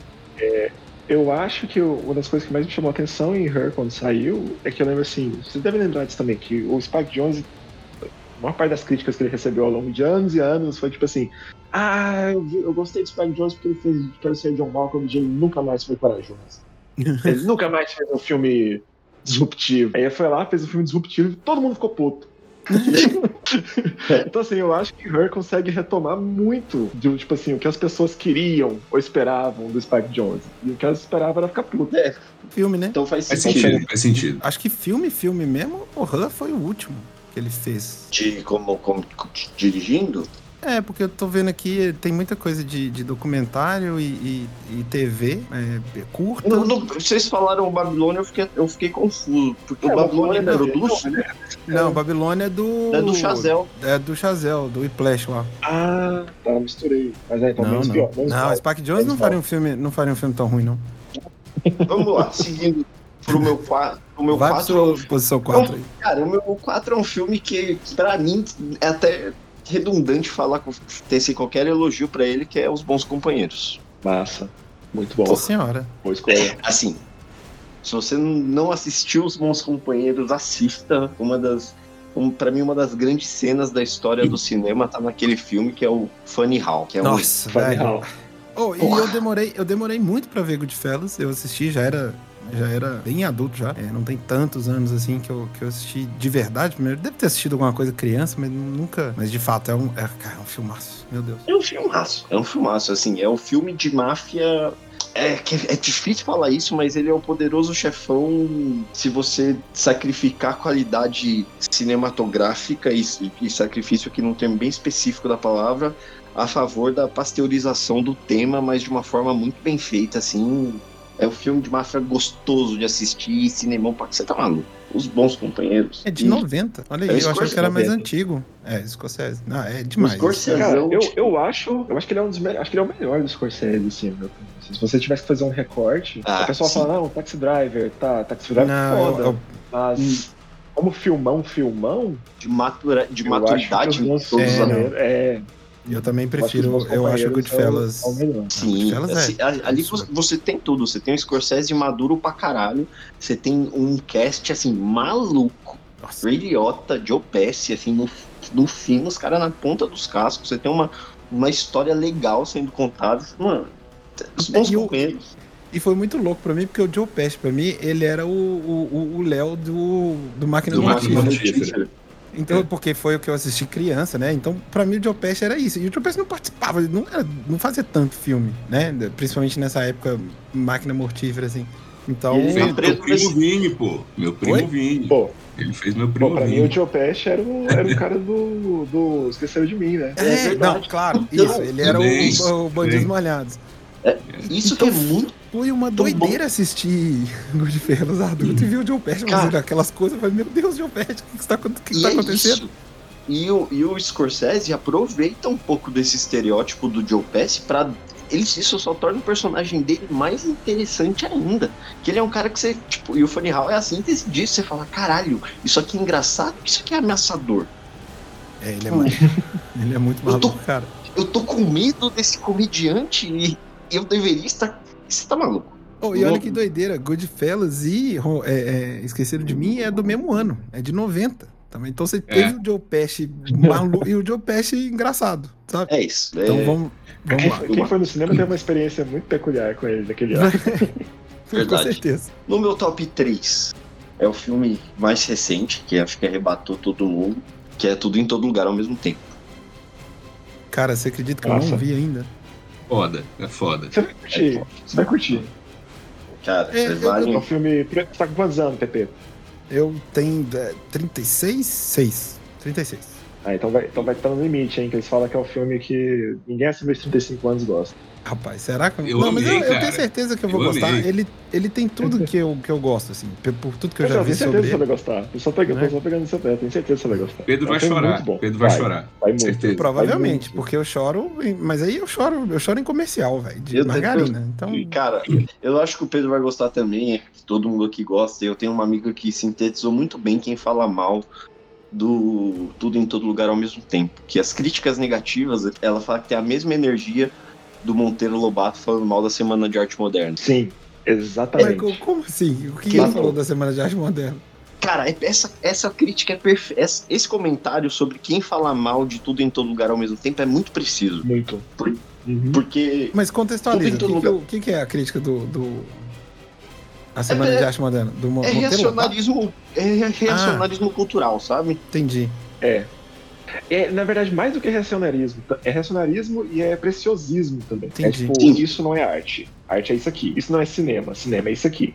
Ai, não, eu, Entendeu? tenho, eu acho um, um cu. A não ser o Scorsese falando que filme da Marvel é, é parte de diversão. Isso aí eu concordo. Mas é isso, porque tudo em todo lugar ao mesmo tempo é uma subversão do- da linguagem em, tantos aspectos, cara. E vai pra tantos Sim, é cinema lados. moderno, cara. Pronto. É cinema moderno. Os caras não conseguem lidar. É que Cara, hoje até é, um, a- é basicamente até um estúdio que faz, né? Que é o filme, né? A24. Oi? Desculpa, Rafa. Não, até a produção do filme, a parte técnica, né? Os caras do- dos efeitos visuais Sim. que fizeram ali nas coxas e tal, né? Não, eu Aprendendo dar um um- tutorial no Foi, YouTube. os caras fazendo tutorial pra mexer no, pra, pro After Effects, Não, né? E foi um Eu negócio quero, louco, dar, assim. eu quero dar o exemplo maior desse racionalismo que muita gente criticou. Gente, assim, quando eu digo, é gente grande. É, tipo assim, é crítica de jornalão. Entendeu? Chamando a atenção pro fato de que os Daniels é, são diretores de videoclipe. É, tipo assim, os caras faziam videoclipe, agora estão ganhando Oscar de melhor diretor, sabe? Melhor Porra, filme. mas Eles aí, pretensão. pô, Mas aí é, o, Aí é é igual o Zack- o Zack. Snyder, que também é diretor de videoclipe. E ninguém. to- tem fãs. Não, mas o Zack Snyder é um. Mas aí, aí, aí, aí você me complica, né? Ué, não, David mas. Fincher, pô. É. David Fincher fazia David videoclipe Fincher. também. David Fincher, sim. Porra. Mas enfim, Hum. sacou? Sacou como é que tá o patamar das críticas do filme? Sim. É, mano. E, E como, e- e como alguém apontou, a, a estrutura narrativa do filme lembra a estrutura, entre aspas, de Corra Lola Corra, e esses, e esses críticos amam Corra Lola Corra. Tipo, nossa, melhor filme de cinema alemão dos 90. É, crítico nem a Assim, gente. é. e é isso. É, e é um filmaço. É um filmaço. Filmaço. É um filmaço, é um filmaço, cara. É um filmaço, de fato. Dizem. Dizem. Eu vou assistir, eu vou assistir, eu vou assistir. Eu vou Você vai chorar. Cara, eu chorei os 40 minutos finais do filme inteiros. Então, Caralho! Não, aí fodeu. Aí agora eu tenho que me preparar mesmo. Fudeu. Eu- O Pedro vai desidratar. Vai ter que Eu assistir duas. Gatorade. Eu vi duas vezes no cinema e nas duas vezes eu chorei também, porque, nossa, que mano, que, que Cara, filme. que doido. É, no meu top 2, também é um filme que. Quando eu, quando eu saí do cinema, eu saí emocionado, que eu falei, caralho, eu- porque eu, eu tinha uma grande preocupação se a minha geração, a nossa geração, ia ter o grande filme da nossa geração. O, o Poderoso Chefão, o Taxi Driver da nossa geração. E aí quando eu terminei a sessão que eu saí, eu falei, porra, esse é o, esse é o filmão da nossa geração. Não tem coisa melhor que eu consigo imaginar na última Meu década, que é, que é Mad Max Fury Road. Mad Max Fury Road. Eu tava com medo, mas realmente. É... Assim, não sei sobre ser o filme da geração, mas de fato. É eu também saí do cinema. Eu saí do cinema muito impactado. Assim, eu falei, caralho, o que, que foi isso? a ter, ter entrado no cinema sem, sabe, sem, sem grandes expectativas, achando que eu ia ver mais um filme e, e ter sido. E Mad Max Fury Road ser o que é, foi um. Foi, Foi. muito- foi uma experiência muito forte. Eu falei, caralho, como assim? É. é espetacular. E eu lembro Cara, que eu na época. Eu exatamente lembro, essa experiência. é, Porque todo Eu mundo lembro que a teve, tipo gente assim, pô, não sei, escrevia. né? desculpa, Zé. Ah, sim. Uhum. A gente já tava escrevendo, bem apontado. É, pode- porque eu pode- lembro de ter escrito notícia no, no Judão sobre as refilmagens, sobre a produção, tava, foi muito confusa, teve um monte de coisa, atrasou muita coisa, o filme foi refilmado, é, muita cena. Assim, ref- refilmagem é uma coisa ultra comum e Padrão. normal. É padrão. Mas as notícias que vinham não eram nada animadoras e do fato de Mad Max ser uma das franquias assim, que eu mais amo na minha vida. É, assisti também a vida inteira desde criança. É, e o fato de ser, de não ser o, o, o Mel Gibson, de ser outra coisa. Eu falei, porra, isso aqui vai dar errado, velho. E ter saído do cinema, assim, foi. Sabe, sair impactado É, ti- tinha, tinha mesmo um medo, né? Até porque, Uhum. cara, demorou pra cacete pra fazer o filme. Demorou, demorou. Demorou. Ele teve Pô, a problema. gente escrevia, a gente escrevia pro Judão em 2013 até começo de 2014, né? Uhum. O filme é de 2015. É de 15. Exatamente. Então, assim, imagina uma produção desse tamanho levar esse tempo todo pra. Não, e isso porque ele já tinha. E quando a gente tava escrevendo, ele já meio que já tava. Já tinha se filmado boa parte do filme, assim. Tava tendo refilmagem na época, tava tendo um monte de treta. É loucura. Loucura mesmo. Mas de E é fato é, uma- um dos, é um dos grandes filmes mesmo da, da, dessa. E é uma, é uma aula, uma aula. Aula É, de, de, de, de cinema, assim. De ritmo, de, de montagem, de edição, de direção. Cara, é de, Absurdo. de, de realização de cinema como Sim. feitura, porque, tipo, muito efeito prático. O filme, você você vai ver as cenas com e sem pós-produção e você fala, cara, é um, é um carro explodindo no deserto e é a mesma cena, bicho. Porra, a maluco, eu, tô, eu, eu tô até arrepiado aqui, porque eu, eu quero ver de novo. Mad Max. Porra, é muito bom, cara. Puta merda. Uma aula de construção de universo sem uma linha expositiva. Você tá maluco? É de Você Max, tá é. doido, né? E o ritmo do filme, você sai cansado. Você sai assim. É. maluco. Aham. E era uma época, e- e assim, é um ritmo que ele alcança em uma, era uma época que todo mundo tava tentando colocar é, frame por segundo no cinema, e ele, e ele faz isso tirando o frame por segundo em algumas cenas. É, você tá maluco. É, E- e- aí, uma pergunta: você- tá com alguma expectativa pro Furiosa? não, pra mim é um caça-níquel. É Sim. mesmo? E eu acho que eu acho que vai ser um caça-níquel mais, não sei. Veremos. Em, cara, em primeiro lugar, é um filme que eu sou apaixonadíssimo. Eu posso passar horas falando sobre ele, que é A Chegada. Nossa. E aí, Maravilhoso também. Escolha, Puta escolha peculiar também. É um filme massa, Nossa. mas a escolha inesperada também. Achei. Nossa, eu amo a chegada porque eu sou eu comunicação, né? Eu sou um, fico viajando na maionese com comunicação, leio muita coisa sobre comunicação. Esse é um filme de invasão alienígena, só que é um filme de invasão, né? Assim, eles É. vieram trocar ideia. É. Não era É, invadir. é, é, é, é, é, mas Mas invasão. você não a- começa o filme sabendo, né, porra? É, você não. começa o filme sem saber. não, eu não sei, nem- é, invasão talvez nem É caiba, né? invasão pra mim é Marte Ataca.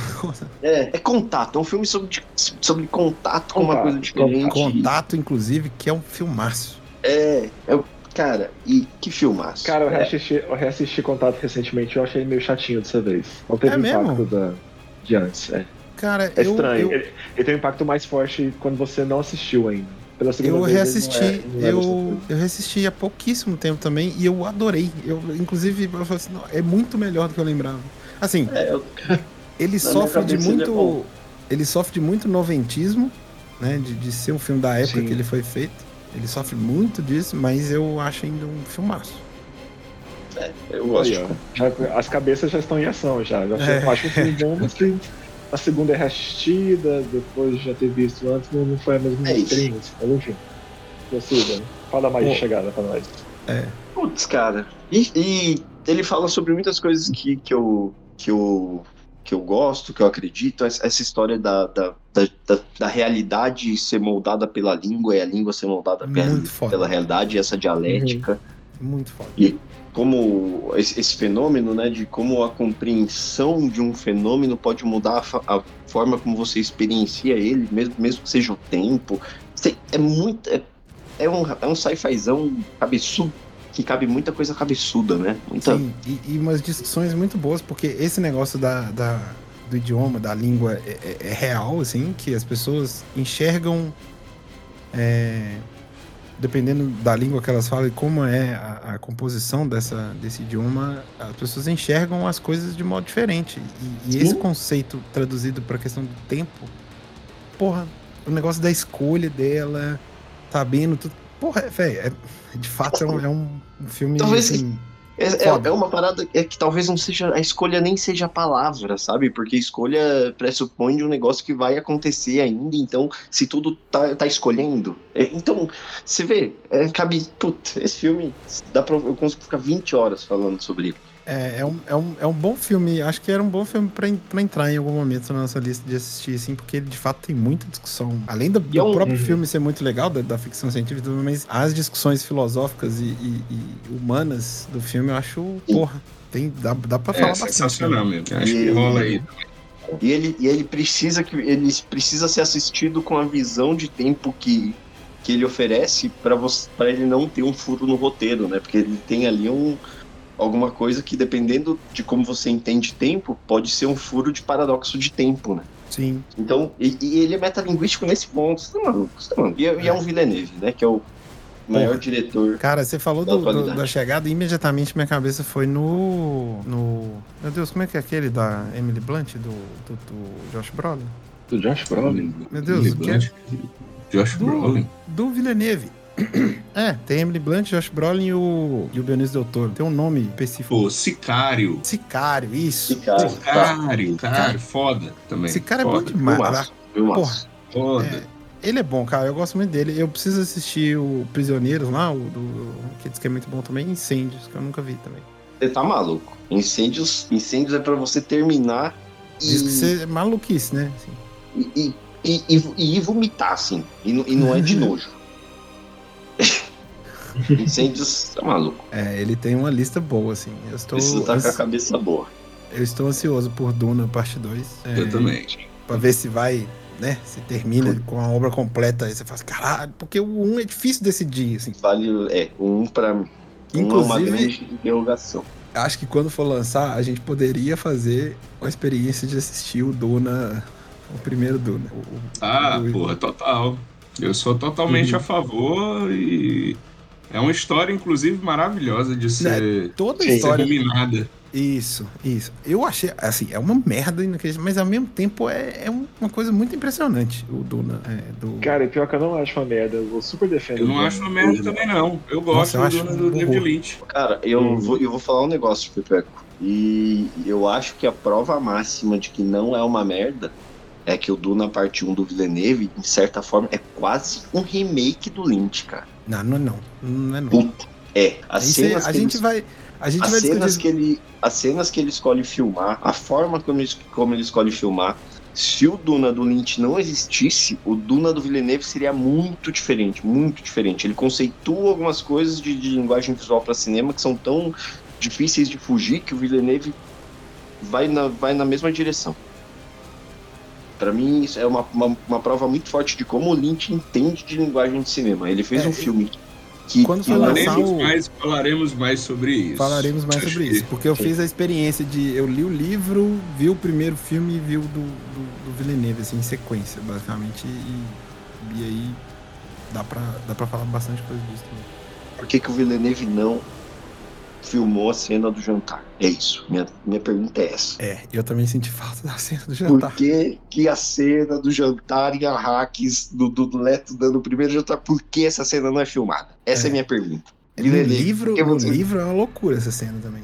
Porra! No livro é o que estabelece, a, a, do- Sim. o que estabelece o que vai acontecer é essa cena, cara. É, É. ali que você fala, ah, nossa, porra, você tá maluco, você tá maluco.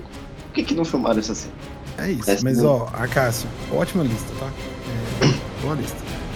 Obrigado.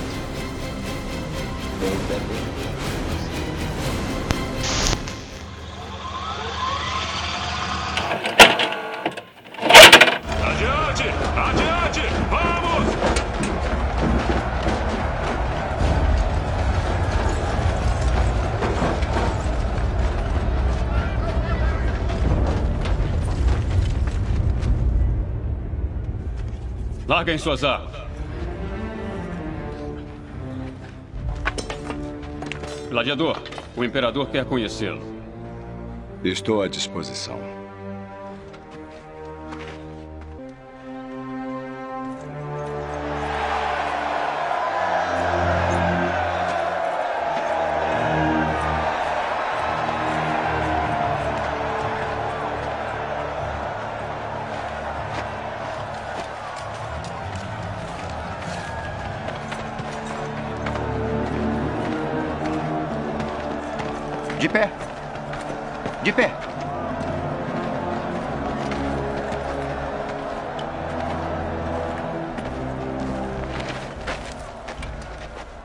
Sua fama é justa, espanhol.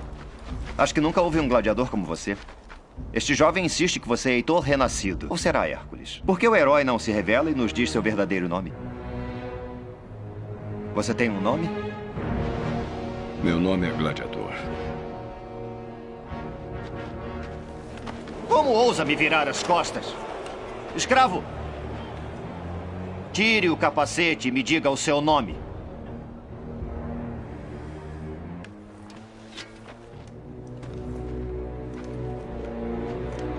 Meu nome é Máximos Décimos Meridius, comandante dos exércitos do norte, general da Legião Félix, servo leal do verdadeiro imperador Marcos Aurelius, pai de um filho assassinado, marido de uma esposa assassinada. E terei minha vingança. Nesta vida ou na próxima.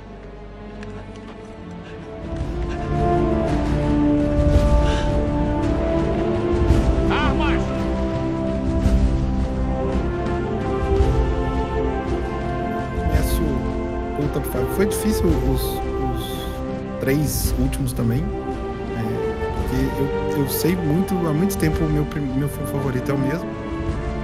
Mas os outros variam muito, assim. Mas eu acabei chegando e falei, ah, essa lista sempre foi mais ou menos essa. O meu primeiro, número 5, é, é Monty Python, Cálice Sagrado. Eu acho que Boa. foi um filme que eu assisti criança, não entendi na época. Meu irmão alugou o filme, falou que era a coisa mais genial do mundo. E eu, eu falei, "Tem- o que que tá acontecendo? É, eu não entendi nada, mas depois, quando eu revi mais velho, eu simplesmente, cara, eu falei, velho, é um negócio inacreditável, assim, de, de- a sequência de, de maluquices e, e loucuras e como é engraçado, velho. Puta que pariu, como é engraçado essa porra. É maravilhoso Assim, acho, mesmo, acho um filme que os caras fizeram coisas assim muito absurdas pra conseguir fazer esse filme e as piadas todas eu ainda lembro. Às vezes eu, porra, e pra mim tem cena em particular é, que pra mim é, é uma das piadas mais simples, mas pra mim até hoje quando eu penso sozinho, assim, eu começo a rir, que é a do, dos dois dos dois guardinha no, no, em cima da, da mureta, vendo o cara vindo sozinho, correndo lá de longe. E aí a cena vai se repetindo, se repetindo, blá, blá, blá, e aí vai tocando os tambores na hora que ele tá correndo, e ele nunca sai do lugar. E aí, de repente, ele chega e mata os dois e entra no castelo, velho. Isso me quebra de uma forma que não, eu não consigo explicar. Então, é, Cálice Sagrado fez muito parte da minha formação depois, da, da última parte da minha formação sobre comédia, assim. Então, é in- incrível pra mim. Creme de la creme da comédia do humor britânico, né, cara?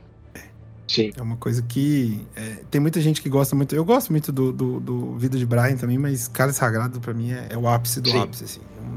Nada Eu também acho, acho o fino aí do Monty Python. É, Eles são muito acho- bons, cara. E a prova do quanto ele é bom é como ele é naturalmente engraçado pra gente, mesmo sendo, tendo, sendo feito muito em cima de um, de um mito que tá muito distante da gente, né? Que é Rei Arthur, Cálice Sagrado. Tipo, a gente nem tem na nossa formação cultural essa, essa lenda, né? É só através desses filmes mesmo. E mesmo ele dependendo disso, a gente acha super engraçado.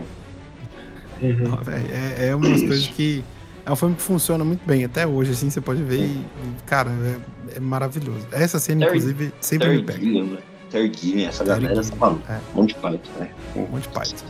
Tá maluco.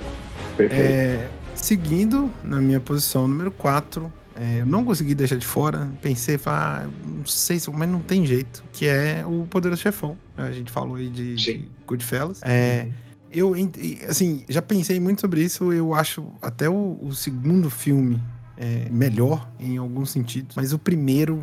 hum, Acho que eu vi também e eu, eu, eu tive uma experiência diferente porque é, eu tinha o livro é, e eu li, quando eu era, sei lá, uns 11, 12 anos assim, eu li o livro e aí depois fui ver o filme. É, então foi uma experiência incrível, assim. Tudo que cerca esse filme, essa produção, é, os mitos todos, o negócio, é um filme lentíssimo, que é difícil pra uma criança, por exemplo, ver, assim. Mas, cara, ele é um. é, tem tudo nesse filme. Uhum. É difícil, assim. Tudo, tudo já foi falado também sobre o Poderoso Chefão, gente, mas não tem jeito. Eu não consigo não colocar ele aqui como. Como um dos Cara, eu preferidos. não assim. botei.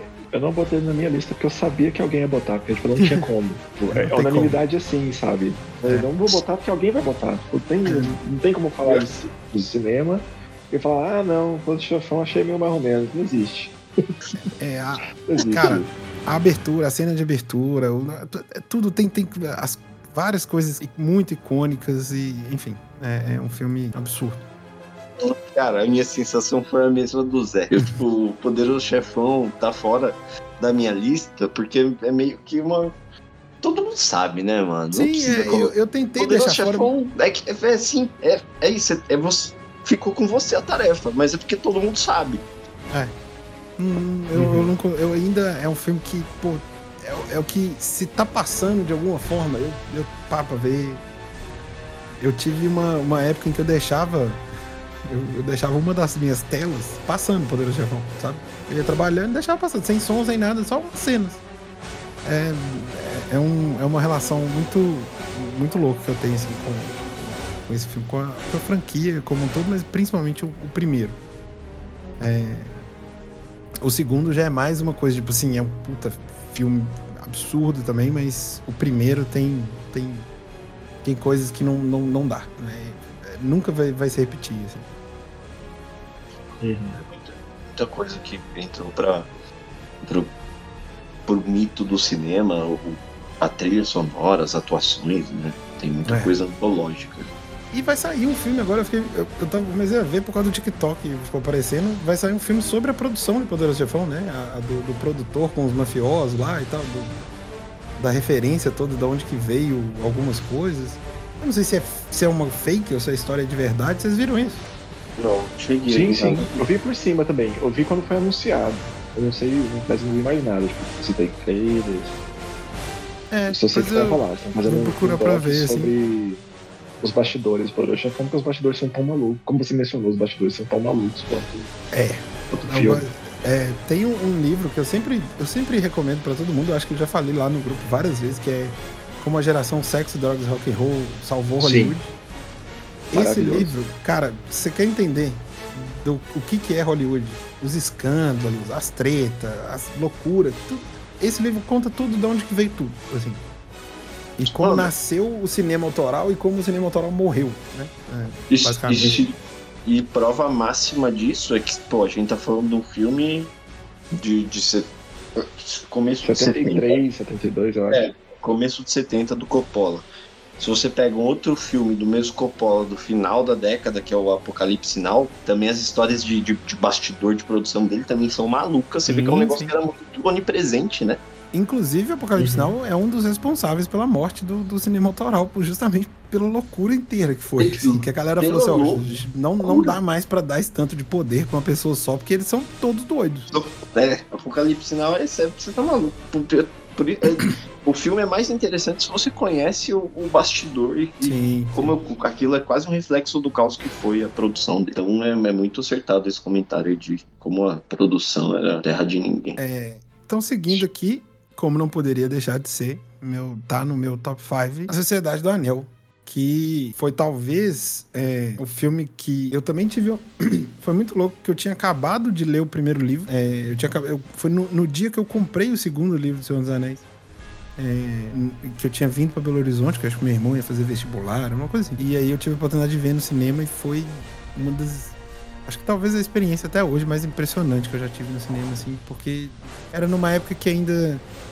É, os trailers, as coisas. Eu, ainda, eu não tinha noção do que, que era Senhor dos Anéis, nem do que, que viria a ser, tanto na minha vida quanto né, na cultura pop como um todo. Cara, aquela abertura, tudo que o filme faz, o- a, a trilha, o- é um negócio. É, assim, é uma realização muito impressionante. E acho que é, dos três, pra mim ainda é, é, sempre vai ser o, o melhor filme. Porque acho que por causa desse impacto também de, de, de primeira, assim. E devia. E esse filme devia ter ganhado todos os Oscars, não o Retorno do Rei. Mas eu acho que o Retorno do É, Rei mas- ganhou por, por reparação, assim, sabe? Eu falei assim, ah, esse aqui vai ganhar Conjunto porque... da obra. É, conjunto da obra é muito impressionante, então o Retorno do Rei ganha tudo. Mas não acho que Mente Brilhante é, é melhor. Inclusive tem um ódio desse filme porque ganhou o Oscar do, do É um filme muito ruim, sinceramente. É um filme muito ruim, é brilhante. É, não. Enfim. ter ganhado como o melhor filme do, do Senhor dos Anéis, pra mim foi uma, uma loucura, assim. É, Mas eu, nossa, foi a época de torcer, assim, cara. É, mudou muita coisa é, para mim, assim, é, com a indústria. assim, Cara, enfim, Senhor dos Anéis, Sociedade do Anel. É um filme absolutamente brilhante, uma, uma realização que nem faz muito sentido. O Peter Jackson nunca tinha dirigido porra nenhuma na vida dele, só filme B, é, de terror, um negócio meio tosco. E de, repente, e de repente o cara simplesmente estava adaptando a obra inadaptável, né? É, que ninguém conseguiria fazer e, tal, e da forma como foi, a produção e tudo mais. Foi um negócio meio louco, assim, é, que simplesmente saiu e, e foi um absurdo, né? Enfim, Anel. Mostrando o que, significa adaptar, né, bicho? Uhum. Cara, aí eu boto de novo. Eu também ia botar. Eu tava na dúvida qual dos Senhor dos Anéis eu ia botar na minha lista. Eu falei, não, alguém vai botar. Não é possível que ninguém vai botar Senhor dos Anéis. E aí eu tirei também. Então já é, o, já é o segundo filme da sua lista que eu sabia que tinha que ser mencionado, não tinha como passar batido. E, É, essas- e eu vou além do que você comentou. Eu falo o seguinte, assim, todo mundo aqui é nerdola, né? Uhum. Então, a gente tá muito acostumado, ou estava muito acostumado, a ver fantasia e ficção, e ficção científica tratado como Menor. né? Uma coisa muito menor, muito, é, ai, que, que imbecil. Uhum. E aí, quem transforma isso é Senhor dos Anéis. Senhor dos Anéis vem e, e é reconhecido como, não como gênero, cinema de gênero, é reconhecido como cinema arte. Sim. O negócio vai pra frente. Desandou com o Hobbit depois? Desandou, mas enfim. O Senhor dos Anéis em si é um filme reconhecido. Reconhecido, e não é tipo assim, ai, a gente tá dando esse filme. E ele consegue É. fazer isso sendo definidor pra caramba. Assim, Da mesma forma que o livro foi definidor, ele é um definidor de cinema de fantasia agora. Sim. Você não pode fazer fantasia sem, sem digamos assim, reverenciar Senhor dos Anéis. fato, Se você não de- reverencia Senhor dos Anéis, tá, o É. filme tá, sofre com isso. De fato, é, é, foi uma redefinição da, da- na, na literatura e foi uma, uma- um novo ponto, assim, crucial no, no, no cinema também de, de, de superprodução de blockbuster, assim, de o que que virou. E aí, depois do Senhor dos Anéis, inclusive, a corrida para se adaptar coisas de fantasia. Não existiria Game of Thrones, por exemplo, na HBO, se não, Uhum. fosse Senhor Sim. dos Anéis. É, né? Primeiro, que não Ele- existiria o livro, O Senhor dos Anéis, porque o Martin mesmo fala isso, e não existiria essa produção do nível que foi, uma coisa, e pra hoje, que as pessoas fazem, né, com, com capa e espada, vamos dizer assim, é, por causa do, do, do que foi Senhor dos Anéis. É um marco, né, cara? Tipo, o Senhor dos Anéis vai fincar É, uma estaca e dizer: esse terreno aqui é ocupado por. Pelo que o Zé falou, né? Da, a, gente, a partir de hoje a gente vai reconhecer esse gênero do ponto de vista artístico para poder e aí ele cria esse espaço para ser tão explorado, né? Sim. E acho assim, não, não, não sei se, se, se teve algo até hoje é, tão grande assim de, de- Acho que, acho que Game of Thrones seria outro exemplo de, de uma coisa do tipo que foi adaptada e, e- e a gente viu assim que furou muito a bolha, sabe? É, do- E, do- e você falou um negócio não importante, né? E com uns nomes improváveis pra caralho. Come- Uhum. Começando pelo Peter Jackson. Você tem Peter Jackson, você tem Elijah Wood, que Não, e assim, fora isso, o, a própria criação da. Tem muito a ver com, com Star Wars, né? Se eu, for- se eu vou pensar. É, a criação da, da UETA para fazer as coisas que era uma empresa que não existia, basicamente, e foi criada para fazer. E os caras revolucionaram o negócio. Tanto que não ia ser eles que iam fazer o, o, o Gollum, e depois foi eles que, que fizeram, que foi outro marco é, absurdo no, no- numa coisa de, de captação de movimento, que também revolucionou pra caralho, e muita coisa que veio depois aconteceu. Tanto que o Andy Serkis, coitado. é Andy Serkis, é. Ele virou o, o- tipo, o cara pra fazer esse tipo de, de captação. Mas a produção do Senhor dos Anéis mudou muita coisa mesmo. O fato de que o filme foi, foi gravado os três juntos. Tem toda uma história, né? Assim, de, de Puta- produção também mudou muita coisa. Bom, seguindo. Meu segundo, eu já, já citei aqui antes, é Casablanca. É, filme. Assim, eu considero também, por causa. Assim, e aí o curso. O curso, o, o Robert McKee, o livro e tal, fez muito isso comigo, mas Casablanca eu considero um filme perfeito também, em várias questões. É um filme que ainda hoje, se assistir preto e branco, antigo, então ele, ele pode parecer que vai ser meio lento, meio chato, mas é maravilhoso, cara. Casablanca de fato é um filme é o quintessential cinema, assim. É uma coisa. É, é muito perfeito, de fato, assim, em tudo nele. É, é um filme que É. ele explicando, a gente tá acostumado, né? A estrutura de, de, de três atos e tal. É, no, no- estudando o roteiro, você vê, ele é um filme com cinco atos. É, é um negócio muito foda, assim, mesmo. Acho que vale muito a pena a gente assistir Casablanca. Não sei se todo mundo já viu, mas assistir com, com esse horário, assim, de uma análise mais técnica de Casablanca, de por que, que ele é um filme perfeito, em teoria. É, mas fica aí a recomendação. Casablanca é, é, é um filme perfeito. Pô, você Eu acho agora, totalmente agora mais válido um. falar sobre Casablanca. Totalmente válido. É, eu, eu ia, eu ia comentar É. agora que. Agora, agora não, agora esse está na minha lista, eu vou ter que trocar no, no susto, porque eu, eu, eu tô em cima. É, não. É, não tenho o que dizer assim. eu- eu- acho que pouca gente hoje em dia assistiu ou assiste Casablanca, talvez porque virou tão referência, mas tão referência que quase virou piada de si mesmo. Assim, pra quem não conhece, pra quem nunca viu. Pensa assim, ah, cinemão clássico é Casablanca, mas não vai lá ver Exato. por que, que é tão importante, por que, que é tão definidor. E é um filme incrível, ele é muito Incrível. bom. Incrível, assim. Eu, eu quando eu assisti pra fazer o curso, é, inclusive, assim, quando você vai fazer o curso, ele manda uma lista, né, de, de- de filme, assim, pra, Casablanca, por causa de ser o último dia do curso e negócio e tudo mais, foi um dos que eu consegui assistir, assisti vários da lista. E, porra, eu não acreditava, assim. Foi a mesma sensação que eu tive com Chinatown também. Chinatown foi um filme que eu assisti e não acreditei. Eu não acreditei. Eu falei, não, não é possível esse filme, não é possível que terminou desse jeito e esse Aham. filme é isso. Aham. Pedro, Aham. você- Sim.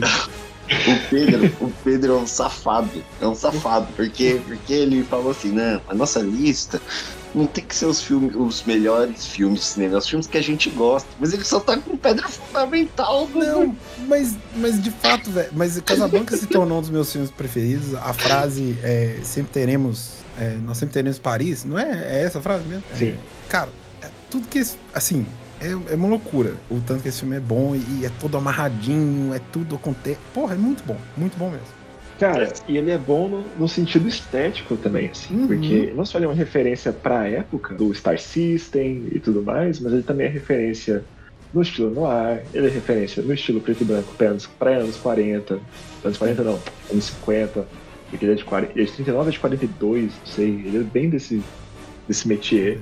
Que já tinha cores, então, tipo, filmar em preto 42. e branco é uma escolha. Pois é, então filmar em preto e branco é uma escolha estética, entendeu? Uhum. Porque assim, ah, era muito caro, era muito caro, mas a porra da Universal tinha dinheiro, né, amigo? Sim. Então, assim, foi porque foi uma escolha. É, porque ele é o ápice Então, de assim- uma linguagem, né? E ele é o ápice Uhum. dessa linguagem. Sim. E a própria escolha do Humphrey Bogart, sabe, pra ser o, o Rick, é, muito certeira. Assim, é aquele personagem, é aquele realmente papel, aquele personagem que outro ator não faria, Não- não faria. igual. Então, assim, É, é, tudo- é, é- é. É tudo no, no mais uma. É porque, por causa disso, né? Porque é, uma, é um personagem que só ele, ele era quem performaria melhor aquele personagem. É preto e branco porque é o ápice da linguagem do preto e branco também. É tudo. É per- é falar que é o filme perfeito tem não muita- é, não é, não chega, não é exagero, não é uma figura Não de é. linguagem, né? Não é hiperbó, não é, não é hipérbole falar que é um filme perfeito. Não é. E, e- e tem muita análise também, ô Zé, você ia pirar com isso de, de quadro mesmo, assim, de, de a, a tomar, como as tomadas foram feitas, de o que que tava sendo ali na linguagem visual também. Cara, é, é muito foda. É, é, Casablanca pra gente falar de cinema, assim, de, de linguagem visual, de como o. o- é, como as, as tomadas são, foram feitas, de como isso também ajuda a contar a história de várias formas. É muito foda. E por último, é, assim, vocês já sabem muito isso, e eu sempre falei, Gladiador é o meu número um. É o meu filme favorito de todos os tempos. Já assisti incontáveis vezes, dezenas e dezenas de vezes, em todas as formas. Foi um filme que eu consegui ver no cinema. é, foi um filme que eu aluguei em VHS, aluguei em DVD, aluguei de todas as formas. Vi, ainda assisto até hoje, de vez em quando eu ponho pra ver. É, gosto, gosto da história do, do- da quantidade de vezes que o roteiro foi reescrito. É, eu tenho o roteiro aqui, uma das versões. Você lê o roteiro, você fala assim: caralho, esse filme seria uma merda. É, uma das versões do, do, do roteiro. O Russell Crowe conta como ele e o, o, o Ridley Scott mudavam falas e coisas antes, um dia antes de filmar, na, hora da filmagem. É, a cena lá do Are You Not Entertained, né? Do- que, ele, que ele taca a espada lá no negócio. Isso foi uma coisa que mudou na noite anterior da, da, da filmagem dessa cena. Então, assim, tem muita história também. Gladiador é, pra mim, é, é de longe meu favorito em todo sentido. Assim. Filme de guerra, tem um personagem muito foda, cenas muito fodas. E é um crime, um crime que eu sempre achei da academia não ter é, dado o Oscar de, de melhor ator coadjuvante pro Rockin' Phoenix, que é um negócio inacreditável, cômodos, assim. Isso aí eu vou concordar. Isso aí eu vou concordar. O, É. o Joaquin Phoenix dá um show à parte desse filme. um dos melhores vilões, assim, para mim, do, do, do cinema. Porque ele dava medo, ele era maluco, ele é desgraçado, enfim. é, é, mas ao mesmo tempo ele, ele era fascinante também. É, a- As roupas, o, eu esqueci como é que chama roupa no cinema. O Maurílio falar de. Figurino. Figurino. É, é, é tudo muito bom, assim. Eu esqueci como é que chama a roupa no cinema. pô. É, Gladiador fica aí como o meu favorito de todos os tempos. É um filme que eu amo muito. Filmaço. É Então, é, não tem. E agora você entende por que, que o Pedro também gosta tanto do Joaquim Fênix em Her, tá vendo? É isso. Como- Eu sou. Hum. não, qualquer coisa que ele faz, eu. Como as eu já- coisas vão se, vão se fechando. É isso. Filmaço, né? Você tá maluco. Gladiador. Gladiador é muito um- bom, velho. E um universo que é pouco explorado no cinema, né? Um ponto, Uhum. mas um ponto de vista de história, assim, de, de contar a história do gladiador, que no cinema da figura É, é pouco, é pouco. É só gladiador mesmo. É um Claro, herói. né? Ah, é, é, é- não, é que eu, eu não assisto série, né? Então, na Não, minha pô. cabeça. Não, Spartacus Filme. do Kirk. Ah, o Filme filme, do ah, Kirk Douglas. Do É. Kirk Douglas, É. tá. Ah, próprio- sim, sim. Não é- Gladiador, é inclusive, é um, É é um resgate, É uma- né, desses, É, desses é uma, é- eu ia falar, é uma releitura, é quase que, um, que uma. Que eu não me. Tá lá, sabe? É uma história. É, eu acho muito o seu bem próprio diferente. rolê, assim. É, Mas tem, a- a, temática é igual, mas é bem diferente. É, a- a- tem um certo espírito, até por evocar, né, imageticamente, assim, você tem algumas coisas, mas é, é, é uma outra história completamente diferente. Mas a forma. é, o início, eu gosto. Cara, o, o início do, do, do Gladiador é um negócio muito impressionante, assim. Aquela cena da, da, da guerra, as flechas com fogo viajando. O- A maravilhosa frase que virou um meme, né? Que é onde é que meu Fusca anda? É assim que ele vai andar. É maravilhoso. É, eu vou, vou tentar colocar isso no- na edição, que é o Bárbaro lá chamando a galera pra guerra. É muito foda. Eu, eu acho aquele início que ele, que o, o ele- na hora que eles vão matar ele, o cara tenta tirar a espada e ele calminho vira assim: às vezes no frio, a lâmina trava no negócio e ele blá, mata o cara. Pô, é muito bom aquilo, cara. Maximus, um herói, meu herói favorito.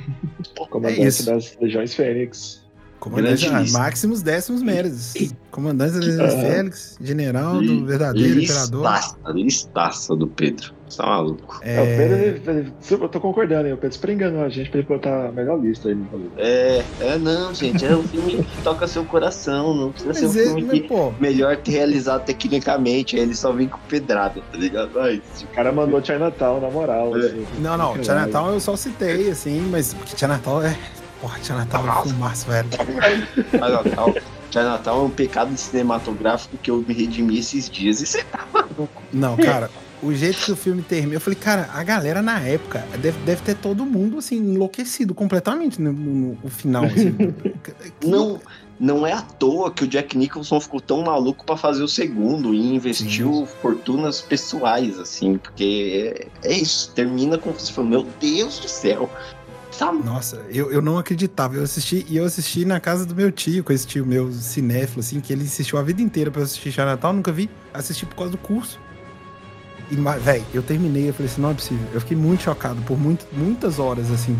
Até hoje eu penso naquele, Tá nesse maluco. filme, eu fico, você tá doido. E é, e é, um- e é uma, e é um negocinho que ele vai construindo ao longo do filme que você nem percebe. Não, cara. E- e- ah, cara, Não, vale um episódio.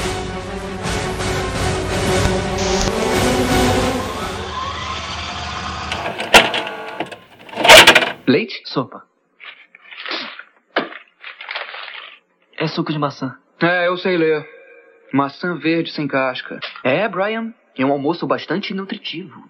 Todos os grupos alimentares estão representados. Por acaso a mamãe casou com o cara da mercearia? Ah, não, ele é advogado. Ah. E aqui vai minha impressão da vida na grande casa da família Bryan.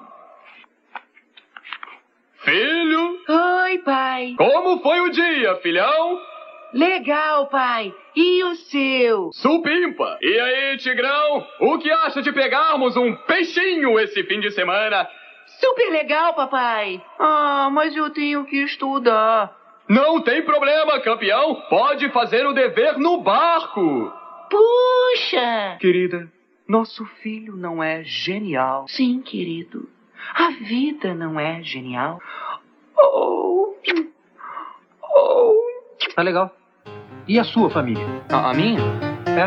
Ah, uma maravilha. Cara, vocês, vocês, vocês jogaram muito sujo mesmo, né? Vocês dois jogaram muito sujo. Né? Eu vou, eu vou pra várzea. Eu vou pra várzea mesmo. Eu aposto É. que vai ser tão bom quanto. Essa várzea eu aposto que é, é um. Claro, é perfeita, é É perfeita. perfeito, é perfeito. É perfeito, eu não- isso aí eu não tenho dúvida. É, eu, não, eu já falei pra vocês, eu tenho uma dificuldade muito grande de elencar coisas, né? Como os melhores e tal. Então, tipo, fazer um top 5 pra mim é impossível. Então eu pensei exemplos que fazem parte da minha construção mesmo de, de bagagem de cinema, né? E tentei dar uma passeada por gêneros também, né? Em cinco não dá pra abranger todos os gêneros, infelizmente. né? Tipo, não tem nenhum filme de terror. E eu adoro cinema de terror, né? E, mas é porque esses, esses cinco realmente são muito. Tem uma, eu tenho uma ligação emocional grande com eles, né? E aí eu não vou também colocar em ordem de, de importância, não. Eles estão todos Boa. horizontalizados ali, todos são muito importantes para mim, né? Então, o primeirão que eu vou falar é o meu filme Coringa, que sempre que alguém me pergunta qual é o meu filme favorito, eu não sei dizer, nunca, né? Então eu escolhi esse filme há muitos anos como meu Coringa, né? Que é Clube dos Cinco. Nossa. Clube dos Cinco é... Porra, é um filme que eu consigo... Acho que eu consigo rever toda semana, se, se for o caso, entendeu? Caralho. Eu Puta acho que filme. ele é, assim, o, o filme de sessão da tarde é, fundamental, né? Sem dúvida. Padrão ouro. Total, total. E é o. Acho que o, o principal recorte da, da carreira do John Hughes, né? Sim. É, E, cara, eu acho fabuloso mesmo. Assim, as, as personas que estão ali, né? De cada um dos, dos cinco adolescentes e tal, que representa muito bem é, um, um tipo de, de adolescente que é muito clássico mesmo, né? Tem o rebelde, tem a patricinha, tem o, o nerdão, tem a esquisita, né? E tem o cara do, do esporte ali, né? E a forma como eles... Estabeleceu, os estereótipos de todos os filmes de, de, de adolescente Sim. americano que a gente viu, né? Sim, total, né? E, a- e, a- e- aí o, o- o que é legal é porque ele sai disso, entendeu? Sim. Você começa o filme achando que é isso, que ele vai ficar ali nadando no raso, né? Mas ele vai numa profundidade para o, para o gênero, principalmente, né? Que é absurdo, porque ele quebra todos esses estereótipos, cada um sai dali um, uma, tipo assim, cada um deixa muito claro que eles são uma bagunça, na verdade, que eles não Sim. são aquela fachada que eles apresentam, né? E eles têm uma troca ali de, de história, de vida, né? Enfim, um, quebra muito o, o- o próprio gênero, né? Então acho maravilhoso, maravilhoso mesmo. Ele passeia ali da comédia pro drama e do drama de volta pra comédia, enfim. É, acho excelente. E é um Excelente filme mesmo. que, que nunca mais. Tipo assim, foi um dos, dos primeiros. Talvez o primeiro a fazer isso dessa forma, e nunca mais a gente teve um, eu acho, um filme é, que fiz- fizesse o, o que ele fez, assim, dessa coisa de, de ir pra profundidade nos estereótipos, né? Coisa. Ele é, é É, muito eu, fora eu da só curva. consigo, eu consigo lembrar de série só, né? Filme não. É. Série, acho que dá pra citar aí Freaks and Geeks, que faz uma. Sim. Dá uma brincada mais ou menos do- do- da mesma forma, né? Com, com esses estereótipos e tal. E esteticamente incrível. Em vários Sim. sentidos, assim. É Sim, brilhante. sim. É, cara, é muito doido, né? Porque é um. Se você, se você pegar e perguntar assim, qual. Fala um, um grande filme de estudo de personagem. E dá pra falar de Clube dos Cinco, cara. É um Tranquilamente. grande filme de estudo de personagem, mas Sim. tipo, de cinco, de cinco personagens. É tipo. E, e, E, e- e, e com, e com um elenco também, né? Tipo, que pra época, né? Aquela galerinha ali, né? Eles Pô, eram grandes Sim. promessas mesmo, ou já muito bem estabelecidos, como a, a Molly Ringwald, né? Que já era a musa do, do John Hughes, né? Sim. Enfim, é, Cara, eu, eu, eu acho irretocável, cara. Acho um filme Dá irretocável. o- a, a- a- própria carreira do Emílio Esteves. Dá para fazer. É um, é um comentário interessante também. É um cara que, é- que, que tem uma carreira que, que diz alguma coisa, né? Sim. Sim. É, filmaço, você tá maluco, filmaço. Nossa. Ó. Ó, Número 2. é Vargas Lu. Número 4, não, né, cara? Não, não tô. Não, ele tô, não, Ah, ele, sim, o sim, dele é é. Horizontal, disse, é é tudo hierarquia. horizontal aqui. Número 2 desta minha pequena lista. Aí eu vou jogar. Vou jogar meio sujo, que nem os, os meus colegas. Porque é o filme favorito. Não, não, não, não é apenas um dos meus filmes favoritos da vida, como é o filme favorito do Spielberg. Tá? Da carreira dele. Então. É ter o extraterrestre. Nossa. Eu revi ano passado, no final do ano, eu revi no cinema, né? Teve uma exibição especial para comemorar os 40 anos do filme. E, cara, é, é um negócio assim inigualável mesmo. Você chorou? É totalmente também redondo. É, é muito um retrato da época, né? De filme da época também. Né? Você tem uma- umas coisas meio absurdas, tipo as crianças fugindo e os policiais correndo com arma em punho atrás das crianças. né? Loucura completa. é, é uma maluquice, é uma maluquice. Mas é um filme. É, é, ter- pô, é ter bêbado, né? Aí o, o, o moleque fica bêbado, beija a menina, não sei o quê. Então. É, é um filme que eu acho que hoje em dia não, não seria feito da, da forma que foi feito jamais. Né? Mas que ele não é um filme problemático de forma alguma. Né? E é belíssimo, assim, lindo mesmo. é, enfim, também consegue ir ali de uma, de uma ingenuidade infantil para uma história mais dramática e aí a, a ligação dele com do, do Elliot com o ET e tal, né? Eu vi até recentemente que a Drew Barrymore, eu nunca, não, não sabia disso. Eu vi um vídeo por acaso, muito por acaso, que a Drew Barrymore achava que o ET era de verdade. Ah, teve, tinha essa história mesmo, que ela morria de medo, ela tinha pavor dele, e ela é, conta muita história de, de bastidor disso mesmo, que ela achava que ele era de verdade. É, pois é, e aí ela. E aí é, a, a- não vou lembrar agora o nome da atriz que fez a mãe, né? Ela disse que um dia viu a, a Drew Barrymore no, no set conversando com o boneco, né? Com o ET. E aí falou pro Spielberg, né? E aí quando o Spielberg soube disso, ele disse, bom, pois então a partir de agora eu quero que tenha sempre duas pessoas da, da produção responsáveis pelo boneco, porque qualquer interação que ela fizer com o boneco tem que ser respondida. Cara, né? isso é uma das coisas mais legais do mundo, eu não sei o que, que é. É, pois é, cara. Então, enfim. É, ET é meu, meu o, número Rafa, 2 aí. o, o Rafa ele veio pra mirar no coração da- da- das crianças nascidas nos anos 80, né? Assim, É, mano. É, é, é. Não tem como. ET não tem como.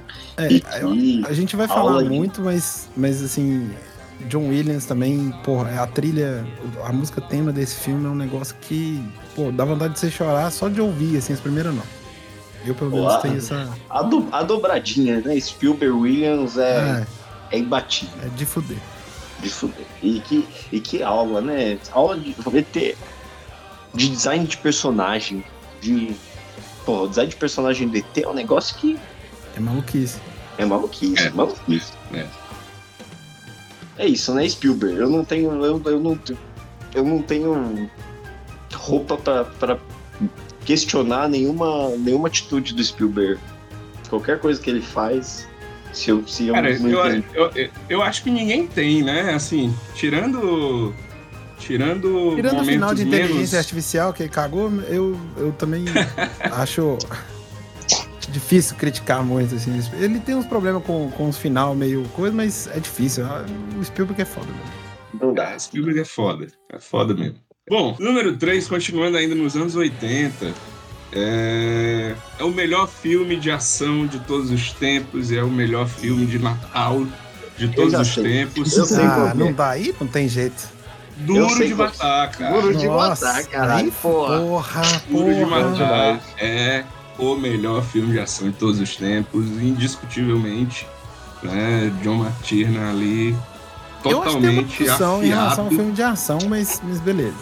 Então, eu, só- eu acho que só não dá Não, pra mas- falar isso tão categoricamente por causa de Exterminador do Futuro 2, que eu Dois, tenho é. certeza que é a dúvida que tá na cabeça do Pedro. Exatamente. Mas, mas a hora que você fala o melhor filme de ação de todos os tempos, com certeza, ou assim, ou é Duro de Matar ou é Exterminador do Futuro 2. Mas É, qualquer uma das escolhas tá acertadíssimo.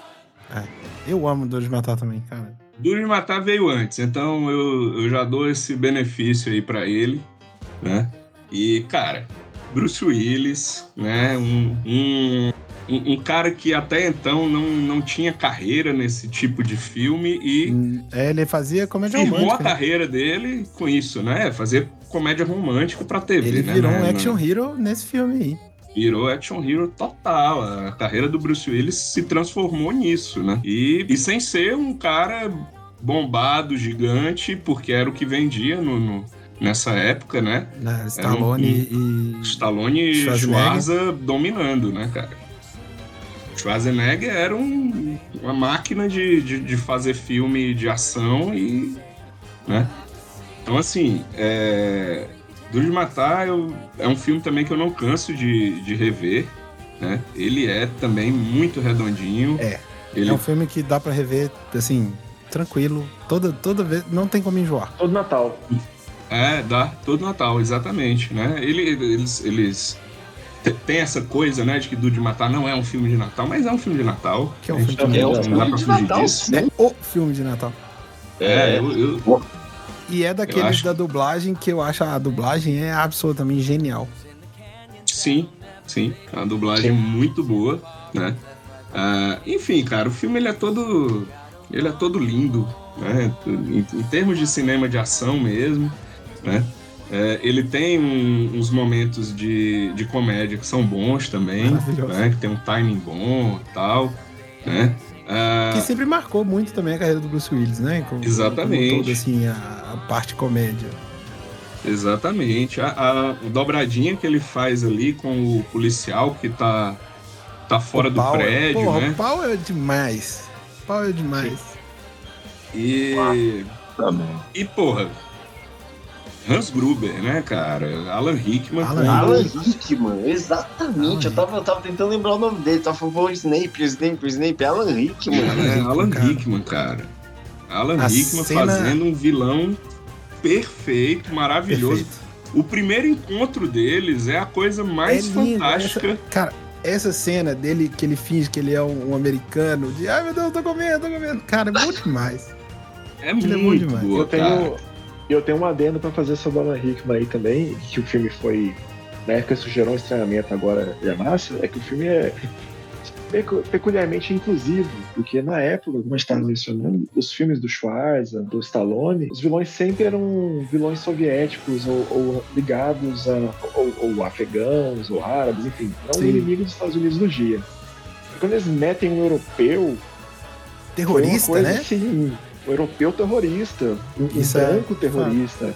Foi uma coisa assim, tipo, caralho, como assim? É, né? e, e eu acho legal também porque tem uma quebra de expectativa nisso. Porque, na verdade, os caras estão ali pra roubar só, eles não são terroristas porra nenhuma. É, eles estão só Né? pra roubar. É que Eles até um criam plot, uma- até uma coisa do filme, né? Que ele fala, ah, então era só dinheiro, não tinha nada dessa porra aí. É. Né? Então, assim, eles criam toda uma coisa de. de é, pra enrolar o- o- as forças de segurança, né? E os caras vão lá pesquisar, porra, quem, quem, quem é. Que célula terrorista é essa aí, não sei o quê. Porque tem uma hora que eles vão negociar, né, com, com o FBI Uhum. e os Nossa. caras vão mandando nomes, né? Ah, pá, tem a célula tal, a célula tal, e tem Isso. que o cara manda e, e aí o, um dos ter... eu não me lembro agora quem é quem deles. Eu sei que eles se entreolham assim e dizem que porra é essa? Eu disse, ah, não sei, eu ouvi aí, vi num jornal um dia desse, eu tô, tô metendo aí, né? Então, Cara, toda, toda essa parte dos caras do FBI eu acho absolutamente genial, porque moldou muito também é, é, o, o clichê do essa não é sua jurisdição, né? Que tinha muito em todos os filmes Uhum. policiais que a gente via. Tinha Sim. o negócio da jurisdição, que o FBI chegou pra tomar conta e o caralho. Porra. E aquele, o. o, o- aquele que é- ele parece muito com o. meu Deus, esqueci o nome dele. É, que era a versão genérica do, do, do Tom Lee Jones, com o outro Sim. cara lá, e eles super. E, e tem todo esse subplot, né? Tem o subplot do, do FBI, tem o subplot do cara do, do jornal, do, do jornalista que vai lá na casa, que, porra. Que aí faz o cara Exatamente. descobrir que a Molly é a. a- é a- que a Holly é a mulher do, do, do McLean. Pô, é, é muito foda, cara. Tem o menino também, o motorista da, da limusine, que eu também gosto. sim, que Pô, fica no, no, no, no, no subsolo o tempo inteiro sem saber o que tá rolando. É né? maravilhoso, velho. É, cara, enfim, o de matar realmente é um negócio Vale, que. vale um episódio só de Vale, vale, Vale, total. vale demais. Vale. E, e, e até pra falar que depois disso a franquia deteriora horrivelmente, né? Sim, sim. Sim. Mas eu não desgosto tanto do, do 4, não. né? Do 4? Ah, não. É. Não desgosto. Vai ter briga é o- no dia do, do Que é o episódio. do Kevin então. Smith, Vai. que é tem o Kevin Smith. Vai ter briga. Vai, vai. Então, vai, aí vai, você- vai, Eu vai. gosto. Ele tem, ele tem boas piadas. Eu gosto. Tá. Eu não Eu, desgosto. eu do posso filme. dizer, eu posso dizer que eu não desgosto do 3, né? Porque ele tenta resgatar o, o Hans Gruber, né? Faz o. O Jeremy Irons faz o irmão do, do Hans Gruber, né? Mesmo, eu e tem o disso. Samuel Jackson, né? Tem Samuel, Samuel Jackson. Jackson. ali que naquele momento não tinha ainda uma carreira é, como tem hoje em dia, né? Tava ali no, no começo ainda, né? Tava aparecendo e faz uma dobradinha muito boa com o Bruce Willis. sabe? Mas enfim, vamos, Ah, vamos fazer um escolha, episódio mais uma escolha matar, e a gente- perfeita. Mais uma escolha perfeita. Mais uma escolha perfeita. Realmente. Bom, e aí pra eu não ficar o tempo todo nos anos 80 e falando só de filme velho e tal, eu resolvi pensar em coisas que são mais contemporâneas, né? E eu vou mandar um Birdman. Olha aí. Nossa. Peculiaríssima É. escolha. Aí, aí, não, aí não, tenho o que falar. Birdman, eu, eu, eu até considero que ele traz um pouco da minha bagagem de super-herói para essa lista, né? É, apesar dele ser uma grande crítica a, a isso tudo, né? É, mas, enfim, cara, teatro, super-herói, até, pô, Michael Keaton, né? É, Edward e a história de, de- Enfim, é muita coisa, cara. História de, de pai e filho, a redenção, é, é, a direção do Inharito também, que é uma coisa Uhum. absurda, né? É um, é um dos grandes diretores que a gente tem é, hoje em dia ainda. Né? Nem sei o que é que ele fez há pouco tempo aí, né? Birdman é de 2014, Ele eu acho. fez. Birdman fez de 14. Roma E ele fez. um- aquele que. Um, teve um ano passado na Netflix também, chama Não sei o que lá, o Bardo. Ah, é, um- é bem. O nome é enorme. Bardo, Ele a ganhou- falsa ele ficou- crônica do não sei o que, do não sei o que lá. Isso. É, o Isso. Birdman, o Birdman também tem um nome enorme, né? Tá? Tem. Birdman Tem, tem, tem, Ah, inesperável Esse- virtude da ignorância. isso, isso, Isso. isso. Isso. E, enfim, cara, Birdman eu assisti, assisti no cinema e eu me debulhei em lágrima porque eu acho belíssimo realmente o filme. O final é, É brilhante. é incrível. O final, o final ele, ele, ele, ele deveria causar nas pessoas é porque ele não é um filme que, que tem esse, esse alcance todo. Eu digo em termos de, de, de ser popular e tal, de ser é, análogo a um, a um blockbuster, né? Uhum. É, como são os filmes do Nolan, né? Mas, porra, o final de Birdman, ele deveria ca- ter causado o, alvoroço que causa o final de Inception, né? Que nem deveria ter causado alvoroço nenhum. Começa daí. Ó. né? Polêmico, Foda-se se o peão caiu ou não caiu, né, cara? Mas, final de Birdman, né? Voou ou não voou? Cara, isso, isso aí pra mim é, é, uma, é uma questão a ser discutida. Né? Que é a cena da E- janela, né? Da, da Emma É a Stone. cena da janela. É, É a pô, cena da janela. Nossa, é demais mesmo. O Birdman é um, é um puta filme. É, Ótima escolha também. O Birdman é, é muito foda. O jeito que ele é filmado, tudo, né? Todo esse. Porra, é muito foda mesmo. É, Tudo, Birdman. Ele é quase. Ele simula, né? Como se todo fosse todo um, um take único, né? É, ele Isso, simula isso. plano de sequência. E Birdman, você tem que. É o que que ela falou, é muito verdade, né? É muita coisa acontecendo ao mesmo tempo. Você sai cansado do filme. É aquela trilha sonora, pá, pá, pá, pá, pá, pá, aquela bateria marcando o tempo inteiro, aquela bagunça, tenso. aquele jazz.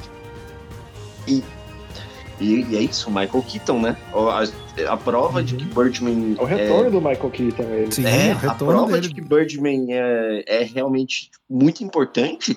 Pô, acabou de sair Flash resgatando o, o, o Michael Keaton como Batman, quando o Birdman aproveita muito dessa carga que o Michael Keaton traz pro filme, né? Tem uma metalinguagem aí de, de acabar de ser um comentário sobre a carreira dele e, é e essa história de pai filho. isso muita coisa- Exatamente. E, e- e justamente pegando esse recorte, né? O ex. O ex-herói de ação aí, de filme de super-herói e tal, tá fazendo teatro, né? É, tá, tá voltando às origens Sim. e tal, enfim. Né? E, e, pô, o resto do elenco também, né, cara? Emma Stone fazendo a Emma filha Stone. dele. Edward no Norton louquíssimo no, no Muito doido. palco. A cena da, da luta, que eles brigam de, de cueca, é um negócio muito louco. É. Enfim, porra. É, eu fiquei bom? primeiro. Primeiro, a hora que você falou, eu fiquei falando, hum, Birdman, mas realmente Birdman é, é, é complexo. Vale. É, cara. É um, é um filmão mesmo. É um filmaço, é um filmaço. E fechando a lista. É... Eu fechando? Esse Birdman não foi o terceiro? Não, Birdman Não, não. foi o quarto. Vamos já de Clube dos Cinco, ET, Ah, é Clube dos Cinco ET, é Duro verdade. de Matar, Birdman. Por último, mas não menos importante do que todos os outros, La La Land. Mentira. Porra! Caralho! La La Agora. Land, cara. Aí- Eu, eu, eu Isso amo musical. Eu podia ter trazido Noviça Rebelde, eu podia ter trazido é, Mary Poppins, eu podia ter trazido Fantástica Fábrica de Chocolate, mas eu acho que La La Land é, não desmerecendo nenhum desses filmes que são todos incríveis, maravilhosos e fundamentais, mas La La Land faz um negócio pelo, pelo cinema, né? É, que é muito semelhante na minha visão ao que o Mad Max fez também, né? O Fury Road. É, que é essa coisa do, do cinema espetáculo, né? E, cara, fala de, de, de Hollywood, fala de, de tudo, né, cara, que envolve ali é, cinema, né? O cinemão que a gente conhece, o cinemão hollywoodiano que a gente conhece. Tá tudo lá dentro de La La Land, né? É, e, putz, é, é outro filme que eu acho também perfeito e retocável, né? Pesadíssimo, super bonito visualmente, né? Tem um monte de cores e tal, mas ao mesmo tempo ele ele passeia por um por um território muito denso ali, que é da das aspirações dos personagens e de uma é de uma melancolia profunda desses personagens, né? E enfim, é, e, o, e o final que eu acho é, a coisa mais uma das coisas mais brilhantes que que eu vi em muito tempo, né?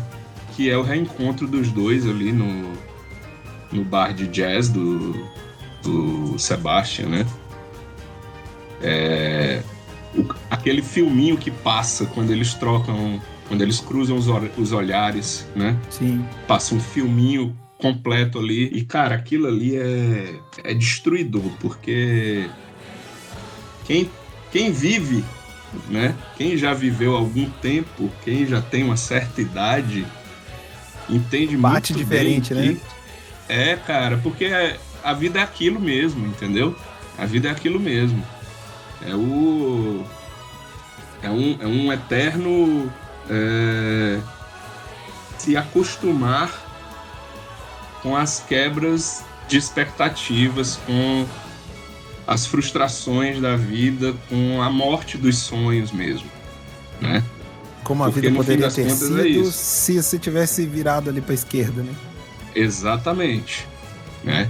Exatamente. Então, é, é, eu acho que a forma como ele faz isso em poucos segundos é de um brilhantismo, sabe? E de uma profundidade também, de uma, de uma sensibilidade que é foda de você de você encontrar. Não é, não é qualquer pessoa, não é qualquer um, não. é, enfim, e é o campeão de melhor filme, sim, é o ganhador de Oscar de melhor filme, sim. Olha, Ok. Olha só, bem me surpreso. Me surpreendeu muito essa escolha. Muito. Aham. Muito. Caraca. Esse cara, não, assim, nu, jamais esperava La La Land aparecer em qualquer lista, quanto mais, assim, com essa efusividade e carinho que o, que o Rafa falou, porque, de fato, eu acho que La La Land acabou ficando mais pra história como filme que não ganhou o Oscar de melhor filme do que, de fato, o filme em si, sabe? É, O que ganhou de La La Land foi o da 24, né? O do, Foi do o Mahershala Moonlight. Ali. é, lá. Moonlight. Isso, foi o Um Moonlight. light. É, eu, eu lembro que eu gostei muito quando eu vi no cinema. Muito, muito, muito. Eu achei um, um filmaço também, me emocionei muito, mas depois fui ganhando preguiça um pouco e nunca revi. Mas tem cenas que eu lembro muito, assim, a cena do, do monólogo da Emma Stone é muito foda. O final, de fato, ele é impressionante. E o final me impressiona mais ainda porque tem aquele ator que é o, o- o baterista lá do The Wonders. É, que é um filme que eu amo muito, que poderia ter entrado muito na minha lista tranquilamente. The Wonders eu acho incrível. Tem uma das cenas mais legais, assim, que eu acho da história do cinema, que é quando a música toca no rádio a primeira vez. É, mas de fato, esse filme. E, e eu acho que pelo fato de eu ter odiado tanto Babilônia, meio que estragou os outros filmes pra mim do, do Demi Chazelle, mas é, eu boto fé que, que La La Land é um, é um filme que tem tudo isso aí que você, você falou. Né? É, cara, La, La La Land, o, é- o foda é isso, né? Porque ele te. ele meio que, que engana o, o público, né? Com, com aquelas cores, com as coreografias, né? Com toda uma, uma felicidade que é absolutamente artificial, né? Que na verdade não é isso, a vida deles não, é isso. né? La La Land vai atualizar, é o que o Rafa falou, né? E ele é um comentário muito. É um comentário sobre Hollywood. Que ele vai pegar um gênero que durante muito tempo carregou Hollywood e vai atualizar ele de uma forma. Muito, vai trazer ele pro tempo dele, pega a câmera e chama a câmera pra dançar junto com o personagem. Todos É. os movimentos de câmera que tem no La La Land, essas coisas rápidas são. É bonito pra caralho.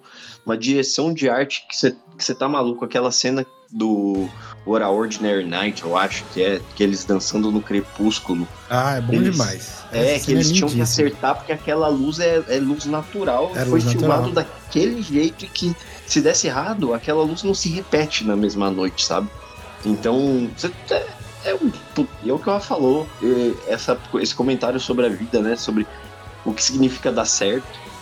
As coisas dar certo o tempo que tem que dar certo. E, e esse final que é agridoce pra caralho, porque é muito feliz, mas ao, ao mesmo tempo é muito triste. Que filmaço, filmaço. E tá numa. É, é inesperado, mas. Isso é, que o Rafa falou sobre o comentário, sobre a homenagem a Hollywood, uma leitura de Hollywood, foi o que causou o Demi Chazelle de fazer Babilônia e é uma merda. Queria. É, não, é, não, no La La Land, ele, no La La Land é aquela La La cena Land, inicial das de fato, pessoas é dançando. Você tá maluco? Filmaço, filmaço. É, cara. Ok. Ó, Zé. Vamos é para isso. os, os finalmente? É isso. Vamos para os. Vamos, vamos.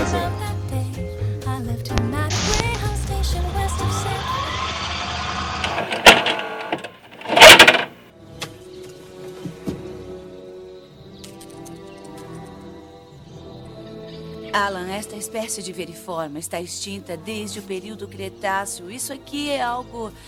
É,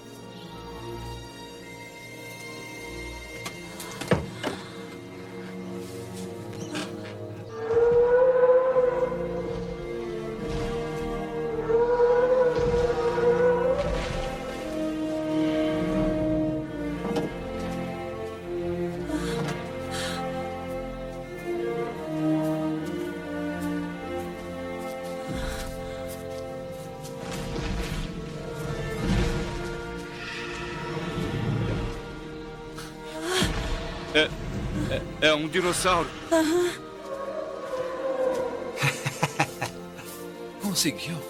Seu louco safado, você conseguiu. Ellie, podemos esquecer a teoria do sangue frio. Ela não vale, estão errados. Esta é uma criatura de sangue quente. E eles não vivem em pântanos. Esse aí tem um pescoço de uns 8 metros. O Brachiosauro tem nove. Puxa vida.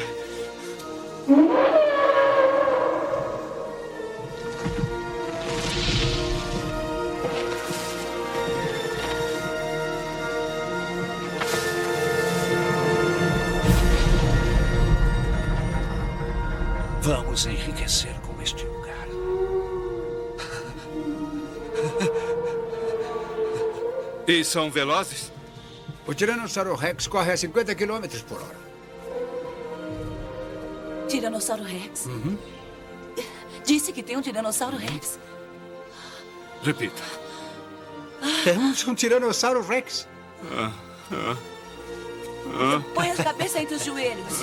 Dr. Grant. Querido Dr. Settler. Bem-vindos ao Jurassic Park.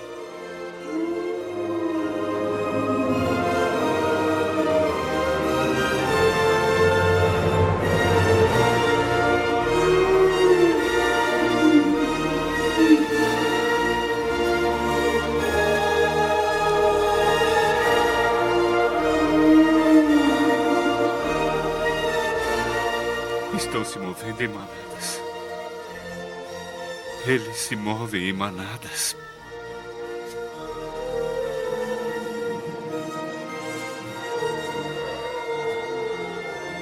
Como fez isso?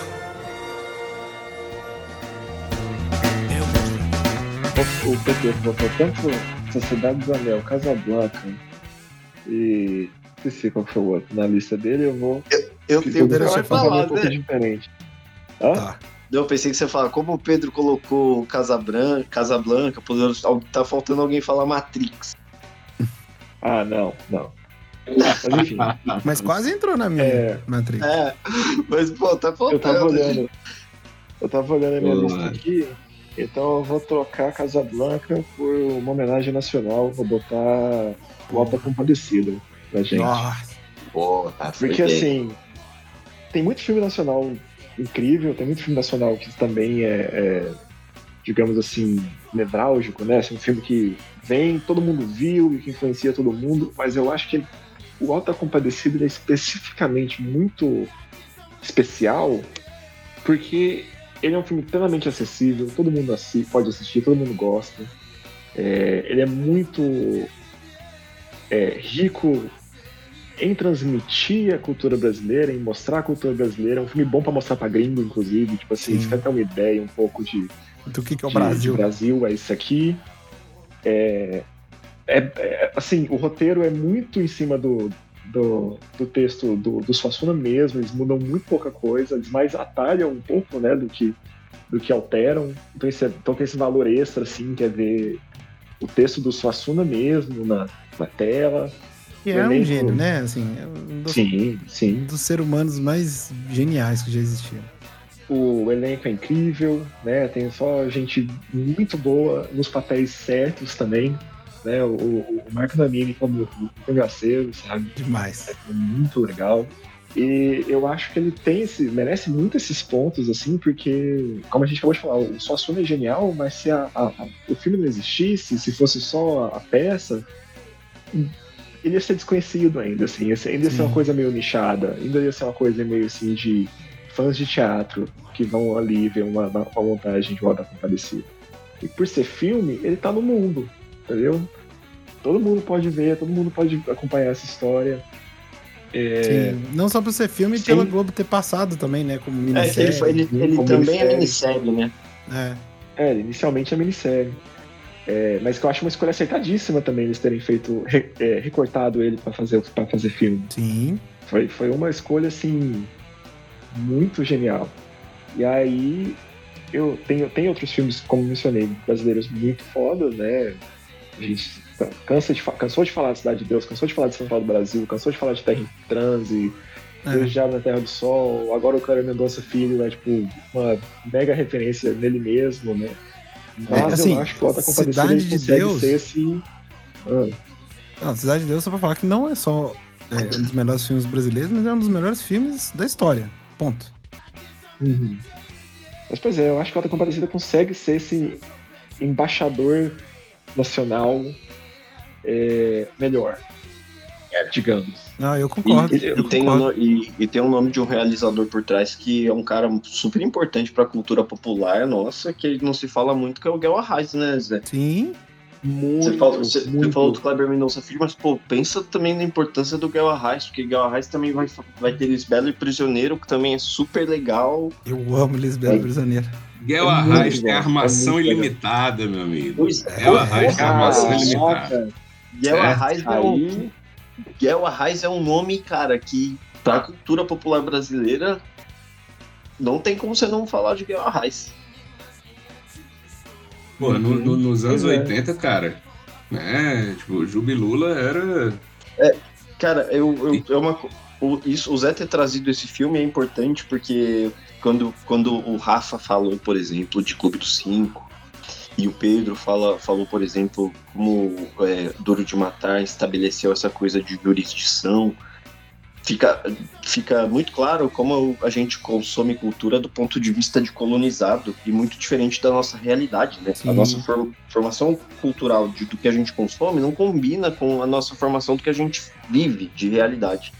Total. Então, trazer o Alto da Compadecida é importante para porque institui esses, esses símbolos que fazem parte da nossa formação de como povo mesmo, né?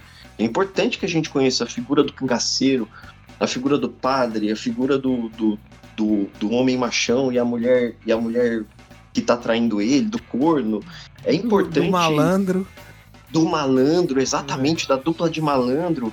É importante Ai, é- é, essa, essa presença pra gente, inclusive, é- a gente é muito rico, mas a gente consome muito coisa como colonizado. Então, isso aí, o Zé fazer esse papel foi. Foi, foi. foi, foi Brilhante. muito bem, foi muito bem, foi brilhante. E indo, indo além disso, né? O Alto da Compadecida de fato é tão importante que estamos aqui 25 anos depois esperando pela continuação, né? Foi Exatamente, fiquei muito empolgado. Eu não sei o que é, né? Eu não sei se eu tô empolgado. Mas... Eu tô com medo, É, mas. Temeroso. Vamos Porém ver. interessado, porém interessado. Muito interessado, muito interessado, Aham. mas com medo. É, acho que eu tô nessa vibe aí, tô nessa vibe aí também. Como, como Bom. um bom cristão, vigilante e temeroso. Bom, Exatamente no isso. quarto lugar, eu trouxe um que eu fiquei surpreso de ninguém mencionar, ainda mais que a gente começou falando disso, que é o Império Contra-Ataca. Olha aí. Porque Eu, ia achei que ninguém ia falar de. Star Wars. Eu, Eu- realmente achei que ninguém ia falar de Star Wars. Mas É, porque assim, eu, eu acho que vale a pena falar, não sei pra vocês, mas eu imagino que pra vocês também, mas Star Wars teve um papel fundamental na minha formação enquanto Porra, claro, fã claro. de cinema. E isso, e, e que inclusive passa por isso que vocês falaram, porque como eu, quando eu assisti, eu era criança, mas já tinha acabado Star Wars há muito tempo. Eu acho que quando assisti a primeira vez, o episódio 1 ia entrar no cinema. Então, assim, é uma coisa que está diretamente ligada ao relançamento dos VHS em 1997. É a Special Edition, né? O, o que Aham. relançou, o- foi pro cinema de novo. Tanto o. foi né, pro cinema. Eu, vi- eu revi no cinema. O Nova Inclusive. Esperança e Império Contra-Ataca também foi pro, pro cinema de novo. Pois é, eu vi em VHS a- a- essa edição do lançamento pela primeira vez. Foi, foi assim meu primeiro contato com, com a série clássica e com, e com Star Wars. E eu acho que tem que ser mencionado, não só por essa influência ah, perene no cinema como um todo, em todo, em todo mundo que fala que gosta de cinema, alguém, todo mundo vai ter que assistir, vai assistir mais cedo ou mais tarde, digamos assim, Star Wars, nem que seja pra falar mal. Todo mundo vai ver Star Wars. E entre os três, os três originais, Império Contra-Ataca é o melhor dos três. É o mais interessante. Se o primeiro é revolucionário em todos os sentidos, mas principalmente nos sentidos visuais e, estéticos, o Império Contra-Ataca é surpreendente por conseguir subverter o primeiro, Sim. né? Ser um filme que termina mal e do jeito que você não espera e que você não sabe o que vai vir pela frente, assim, pô. Eu fico imaginando a experiência de ter visto o Império Contra-Ataca sem saber o que, o que ia ser o Caralho. terceiro filme. É. Te- Entende? Então, assim, ele termina numa nota muito específica, muito única. Então, o Star Wars virou o que virou depois, teve mil problemas, mil defeitos. O, o Star Wars sob a Disney é um Star Wars completamente diferente, não tem como, como comparar. Às vezes para melhor, às vezes para pior, né? Mas quando você tava num universo em que só tinha uma nova esperança e o Império Contra-Ataca, é um, é, o, o impacto se faz sentir muito mais. entende? E eu acho que é um filme que ainda hoje, se você analisar, seja dentro desse contexto de Star Wars inteiro, seja dentro do contexto apenas da trilogia original, é um filme muito massa. É um filme Nossa. muito foda. Tá doido. E é um filme que expande bastante o, universo, né? Eu digo em termos de personagens que são introduzidos, personagens muito importantes são introduzidos em, em Contra-Ataca, né?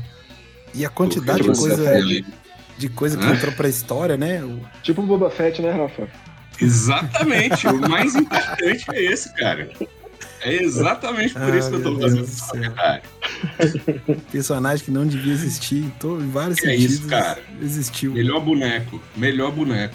Que ele existe por causa do boneco, né? No final das contas. Porque é o melhor boneco, porra. Sim.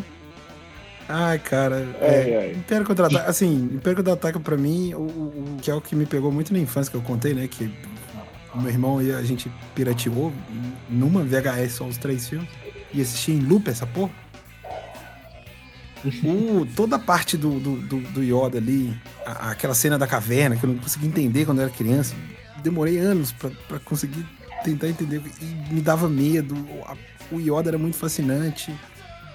Império Contra-Ataca tem muita coisa impressionante, meu. É, no Império Contra-Ataca, é, tirando a, a revelação né, do Luke, eu sou seu pai, todas as grandes coisas de Star Wars, meio que acontece. É, o que você falou, Dagobah tá no Império Contra-Ataca, né? Tem. O Império Contra-Ataca que vai pa- pavimentar é, o, isso que o Zé falou, esse clima que termina, é, é muito louco pensar, né? Que filme tinha que terminar bem, o Império Contra-Ataca termina num cliffhanger, tipo, de uma perspectiva muito diferente. É um cliffhanger de caralho, e agora? É, que é um, e é um filme, assim, do- não sei, deve ter outros exemplos, mas é, o que eu me lembro, assim, o primeiro grande filme de vilão mesmo, sabe? Que, o, que o, o- é o filme do Darth Vader, né? Então, que, É, que Darth Vader. Já era, assim, eu acho que ele, o ícone, o Darth Vader, o ícone que virou é muito por causa desse filme em particular. É uma boa, isso Sem é uma boa escolha pra colocar Star Wars, né? Como, porque isso é a É. instituição Star Wars, é um bom representante da instituição. É o melhor representante, né, cara? Acho É. que é o melhor mesmo. Império Contra-Ataca é, é realmente um negócio. Que tem tudo que é também, de bom né? mesmo e de melhor da, da, da, da franquia, tá ali. Fato curioso, o Zé falou que viu a partir das, do- dos relançamentos, né, do, de 97. Foi justamente aí que começou o meu grande ranço com o George Lucas e as reedições de Star Wars que ele faz. Porque eu tava no cinema, eu lembro bem, e eu vi aquela perna prateada do C3PO e eu disse, que porra é essa? E eu comecei a questionar a minha própria sanidade, entendeu?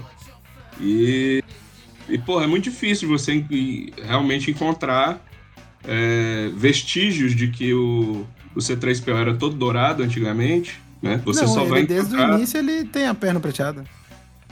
Não, Não. cara. Não. Sempre Não, teve, não no tem. primeiro filme. Não tem. Não, tem, pô. Não tem. Ele era todo dourado. Você só vai ver isso. Você só vai ver isso se você achar é, foto de, de boneco antigo. Porque, assim, eu até entendo que pode ser por um detalhe, né? Qualidade técnica mesmo que faltou. De repente, até que era prateada, mas não aparecia isso na câmera, entendeu? E talvez o George Lucas tenha dado um editado ali para o relançamento para ficar óbvio, né? Porque, enfim, ele aparece andando muitas vezes pelo deserto e tal, ele brilha, né? Todo, todo brilhoso, então o reflexo acaba deixando ele todo dourado. De repente é algo assim. Pelo menos foi, foi assim que eu fiz as pazes com essa maluquice do George Lucas, né? Eu tenho o boneco do C3PO que vinha no McDonald's todo dourado. Mano, mas é, ele era todo dourado. Ele era todo dourado. Inicialmente ele era todo dourado. Eu acho. Inicialmente não existia uma nova esperança. Eu, tenho na minha cabeça que o Nova Esperança, a versão original, ele já tinha perna prateada. Não, não. Tinha não. Mas pra você ver como é problemático isso de ficar mudando versão a ponto da gente ficar confuso. Né? E mim tem é o, uma- é o, o Mandela Effect, né? Do, do- que É. aconteceu muito com a, fra- a própria frase que você falou aí, Luke, eu sou seu pai, que ele nunca fala isso, que ele fala no. É, é- No, É, no, I am your father. É, que também é uma coisa que se criou, que todo mundo acha que a frase original é Luke, eu sou seu pai, mas não é. Enfim. É, eu, a, única, a única coisa que eu, eu pre- preciso citar, porque eu fico em dúvida entre de filme entre o melhor filme de Star Wars, porque eu gosto muito dos últimos Jedi, do Ryan Johnson, e Às eu vezes, acho pra que, mim. eu, eu acho, eu acho que vale um, um episódio só sobre isso, porque eu tô com você nisso. Ó, eu tô vendo foto de produção aqui e o próprio Anthony Dennis sempre teve a perna prateada. Eu já vi isso aí, é isso que eu tô falando. Mas na câmera isso não apareceu. Por, por isso que eu tô falando que talvez faltou qualidade técnica pra mostrar que ele tinha essa perna prateada, entendeu? É. Mas assim, não ficava claro, é tanto que os brinquedos, eles não tinham. O, o- o C3PO de brinquedos, os bonequinhos do C3PO, Era tudo perna eram todo dourada. dourado, cara. Sem dúvida. Entendeu? E isso causou de fato uma confusão, porque eu disse, pô, eu tô ficando doido, mas ele era dourado, entendeu? É, o, o E- Jorge Lucas mudou muitas vezes. Mudou, ele mudou pelo menos umas três vezes, né? Ele mesmo. Algumas coisas. Pior de tudo, cara, é porque assim, a- ele acabou promovendo um apagamento histórico da própria obra, porque não existe registro do que foi mudado. Entendeu? A partir do momento que ele mudou, ele disse: pronto, agora a versão final é essa e o que tem pra trás nunca existiu. É isso que eu acho uma sacanagem. Mas enfim. Muito Seguimos. Bom, o meu terceiro lugar é Parque dos Dinossauros, do Steven Spielberg. Assiste também, que foi o primeiro filme que eu vi no cinema. Parque dos Dinossauros foi o primeiro que eu me lembro de ver em casa, de ver na televisão. É, Da, a corrida maluca toda- lugar. assim, igual toda, toda criança gosta de dinossauro, eu também, mas Parque dos Dinossauros me transformou no nerd esquisito. Foi, foi, a, a transformação foi com eles. O, o momento que eu passei a ter mochila de dinossauro, lancheira de dinossauro, tênis de dinossauro, camiseta de dinossauro e decoração Você teve aquela, de aquele negócio de montar foi o- aquela revista, acho que era Recreio, que tinha, que vinha um dinossauro pra você montar, aquele, que- os pedacinhos do que era um negócio de osso. Você montava e brilhava no escuro? Você, você, você teve isso na época? Eu sei qual que era, mas eu não cheguei a ter, porque a revista era muito cara. Meus pais não, não, não- não toparam colecionar. Cara mesmo. Era aquela, era aquela clássica que a primeira custa 6 reais e as outras custam Isso. 50. Isso. Exatamente. Mas assim, Eu lembro disso acho aí, que as eu lembro pessoas- disso aí. Eu acho que as pessoas, ainda mais agora, assim, também é- segue o mesmo bonde de Star Wars, assim. Agora que Jurassic Park é o que virou, já influenciou tudo que tinha pra influenciar, a franquia já morreu e ressuscitou três vezes, virou passeio de parque temático, virou desenho animado, virou gibi, perde um pouco o impacto que teve aquele primeiro filme, sabe? Que É, foi uma coisa de revolução mundo, absurda. assim. Eu lembro de assistir com meu... Olha que doidura. Eu lembro de ser criança, assistir com meus pais e eu perguntava pros meus pais, né? Como é que eles estavam fazendo isso? Se era robô? Porque a minha, a minha teoria era que era robô. E em parte até, em parte sim, né? Em parte era. É, era- sim, assim, não, não tá totalmente errado. E eu lembro meus pais assistindo e fico, assim, tipo, atenção. Tipo assim, olha, eu não sei. Sabe? Tipo assim, eu acho que tem. Acho que tem. Você tem razão aí, tem uma parte aí que é robô, mas não, não é só robô, tipo, tem outra coisa. Então, por causa da- do, da- do início da computação gráfica, né? Isso é uma computação Sim. gráfica tão convincente e que, inclusive, segura a onda até hoje. É, eu assisti hoje, recentemente cara. e é muito doido assistir esse filme hoje e ver que ele tem efeitos especiais melhor do que alguns filmes da Marvel, sabe? Cara, Eu ia, É um eu ia filme- falar algo parecido com isso, cara, porque é um filme de é 93, impressionante cara. 93, velho. É, tem 30 segura até anos já, cara. coisas. Então, assim, eu acho que me- merece muito mencionar, porque é muito incrível. É muito assim, entra nesse lance do Titanic também de ser um uau, um efeito uau gigante. E eu lembro disso, de, de pessoas que eu conheci, adultos, né, ao meu redor, assistir assim, falar, tipo assim, eu não sei como eles fizeram isso. Isso aí. Isso aí tá real. Tipo assim, isso aí, isso aí parece real. Eu não sei como eles fizeram. É, e a a gente cara não, que não a- passa por essa sensação mais. Entende? É verdade, essa sensação de, de, de deslumbramento, assim, que é a cara que, pra mim, resume muito a, a, a cara que a, que a Laura Dern faz quando o, o, o Sanil vira a cabeça dela pra ela ver os, Uhum. os dinossauros, que aí a- a- o queixo dela cai. É aquilo, é aquilo que a gente sente também. Uhum. E olha, Exatamente. eu revi, eu revi, ah, nos 25 anos eles relançaram no cinema também, né? É, isso foi em Ah, eu fui 2018. também, eu fui ver também. Cara, eu revi e eu, e eu vi no IMAX. Cara, é, é um espetáculo ainda, entendeu? Tipo, é, é um negócio Uhum. impressionante. Impressionante como é, continua sendo um filme visualmente, ele continua sendo espetacular. Sim, e é muito bom, é o melhor. Pra mim, é é claro que eles iam fazer continuações por causa de dinheiro e tudo mais, mas é o melhor. É uma história fechada. E, e entra até uma ironia aí que o- o- os últimos Jurassic Park não foram apenas horríveis, como esse fa- não tem esse fator uau. Eles, eles são filmes sem graça. Ele perde toda a E- alma, né? Que tinha. Sim. E tem esses efeitos especiais horrorosos. Assim, o último, o último Jurassic Park especificamente, ele é constrangedor visualmente. Sabe? Ele é um filme que você olha e fala, tipo assim, eles podiam ter filmado isso no fundo do quintal deles. Eu nem vi, eu acho. E aí quando você bota isso pau a pau com o grau de comprometimento, de maluquice, de piração do primeiro filme, de tipo assim, esse dinossauro de 6 metros de altura não tá convincente o suficiente, então a gente vai construir um robô de 6 metros de altura e vamos botar dois caras dentro dele e vamos torcer pelo melhor, faz É o diferença. Spielberg, né, cara? O Spielberg é, é muito. Inclusive, eu amo o meme de que o, o, o- o dinossauro tinha que ser secado em- entre takes na, na, na cena da Sim. chuva, porque ele tava muito nervoso, que era o primeiro filme dele. Eu acho esse meme Cara. maravilhoso. E mais uma vez, pra, pra você ver, né, como é. Mais uma vez a dobradinha Spielberg Williams. Não, você tá maluco, velho. Quando Uhum. no cinema, nessa relança, é, nesse, né, quando passou, quando teve de novo no cinema e, e, e a música vai a primeira vez inteira, É. caralho, não tem, não Né, tem é, quase nada Spiel- igual isso, velho. Spielberg Williams é indissociável da história do cinema. É impossível você não, você não falar dos dois. Quando você vê, a gente tá fazendo aqui um top 5 entre quatro pessoas e já segunda vez já. E é, e, e Jurassic Park, cara, a importância dele no imaginário coletivo. O que a gente entende por dinossauro hoje passa por Jurassic Park. Sim. Que depois Sim, veio toda é. aquela. Ah, que dinossauro não é daquele jeito, que tem. É, que, que nem, que nem é que nem é cientificamente acertado. A gente, a, gente, a gente tem na nossa cabeça a visão mais do Jurassic Park do que hoje é entendido de é, academicamente entendido como dinossauro parecia, que não é nada com aquilo. E, assim, e por causa desse filme, assim, por causa do Spielberg como um todo, né, que eu queria ser, a primeira profissão que eu, que eu quis ser na minha vida foi ser arqueólogo, por causa Eu do... também. É, não, mas, é, mas exatamente. é, então, mas mudava ali, tinha um pouquinho da- das duas coisas, por causa, é muito mais por causa de, de Indiana Jones, mas tinha um pouco ali também do, do, do, do- do Jurassic Park pra mim, criança, falei assim, eu quero ser isso aí, quero ficar escavando no negócio e achando coisa. Você é maluco. E é isso. E, cara, envelheceu. o Jurassic Park hoje tá melhor. Os dinossauros do, Juras- do Jurassic Park estão melhores do que o Gollum, por exemplo.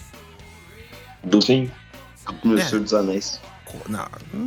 Eu não, eu acho que não. Acho que menos. pode dizer que é pau a tanto, né? pau até, cara. Talvez Pô, seja até eu- pau a pau, mas. É, o Gollum do Hobbit em particular é muito, muito bom. Assim, Não, é, não, tô Ah, falando do é, Hobbit, sim. do Hobbit, sim, mas É porque assim, eu entendi o, Gollum- que o Cássio quer dizer. o Gollum do, do primeiro Senhor dos Anéis tá, envelheceu mais do que os dinossauros do Jurassic Park, cara. É, porque o, o, o Uhum. Gollum do Sociedade do Anel, ele não é o Gollum que foi o dos outros dois filmes de verdade. assim. Ele era um Sim. outro monstrinho meio, meio feito é, diferente mesmo. Esquisito. Porra. Enfim, e agora vamos entrar na, na faixa tênis verde agora. Ih, lá vem, Vai, vamos lá. Eu botei em segundo, mas isso aqui, botando um grande asterisco, porque eu pensei que, assim, pensando em filmes ah, que são de grandes diretores, tem grande elenco e tal, mas que meio que acabaram caindo no esquecimento. E eu decidi botar a última sessão de cinema do Peter Bogdanovich. Que Olha aí. é um filme muito legal. Ele- a especialidade do Bogdanovich, pra mim, é- ele consegue criar nostalgia onde não tem. Assim, eu acho que esse filme faz isso muito forte. Porque ele- o filme é literalmente isso, né? É uma cidadezinha pequena no interior dos Estados Unidos, um grupo de amigos. Eles estão indo assistir a última sessão de cinema porque o drive-in da cidade vai fechar. E toda essa história, esses personagens, conseguem transmitir essa- muito essa sensação. Embora seja um filme muito aquela vibe americana, de um- uma era de ouro que não existe mais, eu acho que é um sentimento que todo mundo consegue se identificar. Um sentimento de, não apenas de nostalgia, mas de um tempo que não volta, ou de uma juventude que não existe mais. Enfim, e, e que tá, e que dialoga muito com o cinema em si, com a experiência de ir no cinema, o que, que ela era, o que, que, ela, o que ela deixou de ser. Enfim, é um filme muito legal. Acho que ele, na época, inclusive, foi de baixíssimo orçamento até. Porque eu acho que ele tem estrelado, acho que pelo Jeff Bridges, se não me Jeff engano. Bridges, comecinho de carreira. É. Sybil Shepard também. Sibyl Shepard acho que foi o primeiro filme dela, se não me engano. Pois Uma é. coisa assim, é um dos assim, primeiros. E é um filme muito legal e muito pouco conhecido, muito pouco assistido hoje em dia. E eu acho que ele representa toda uma.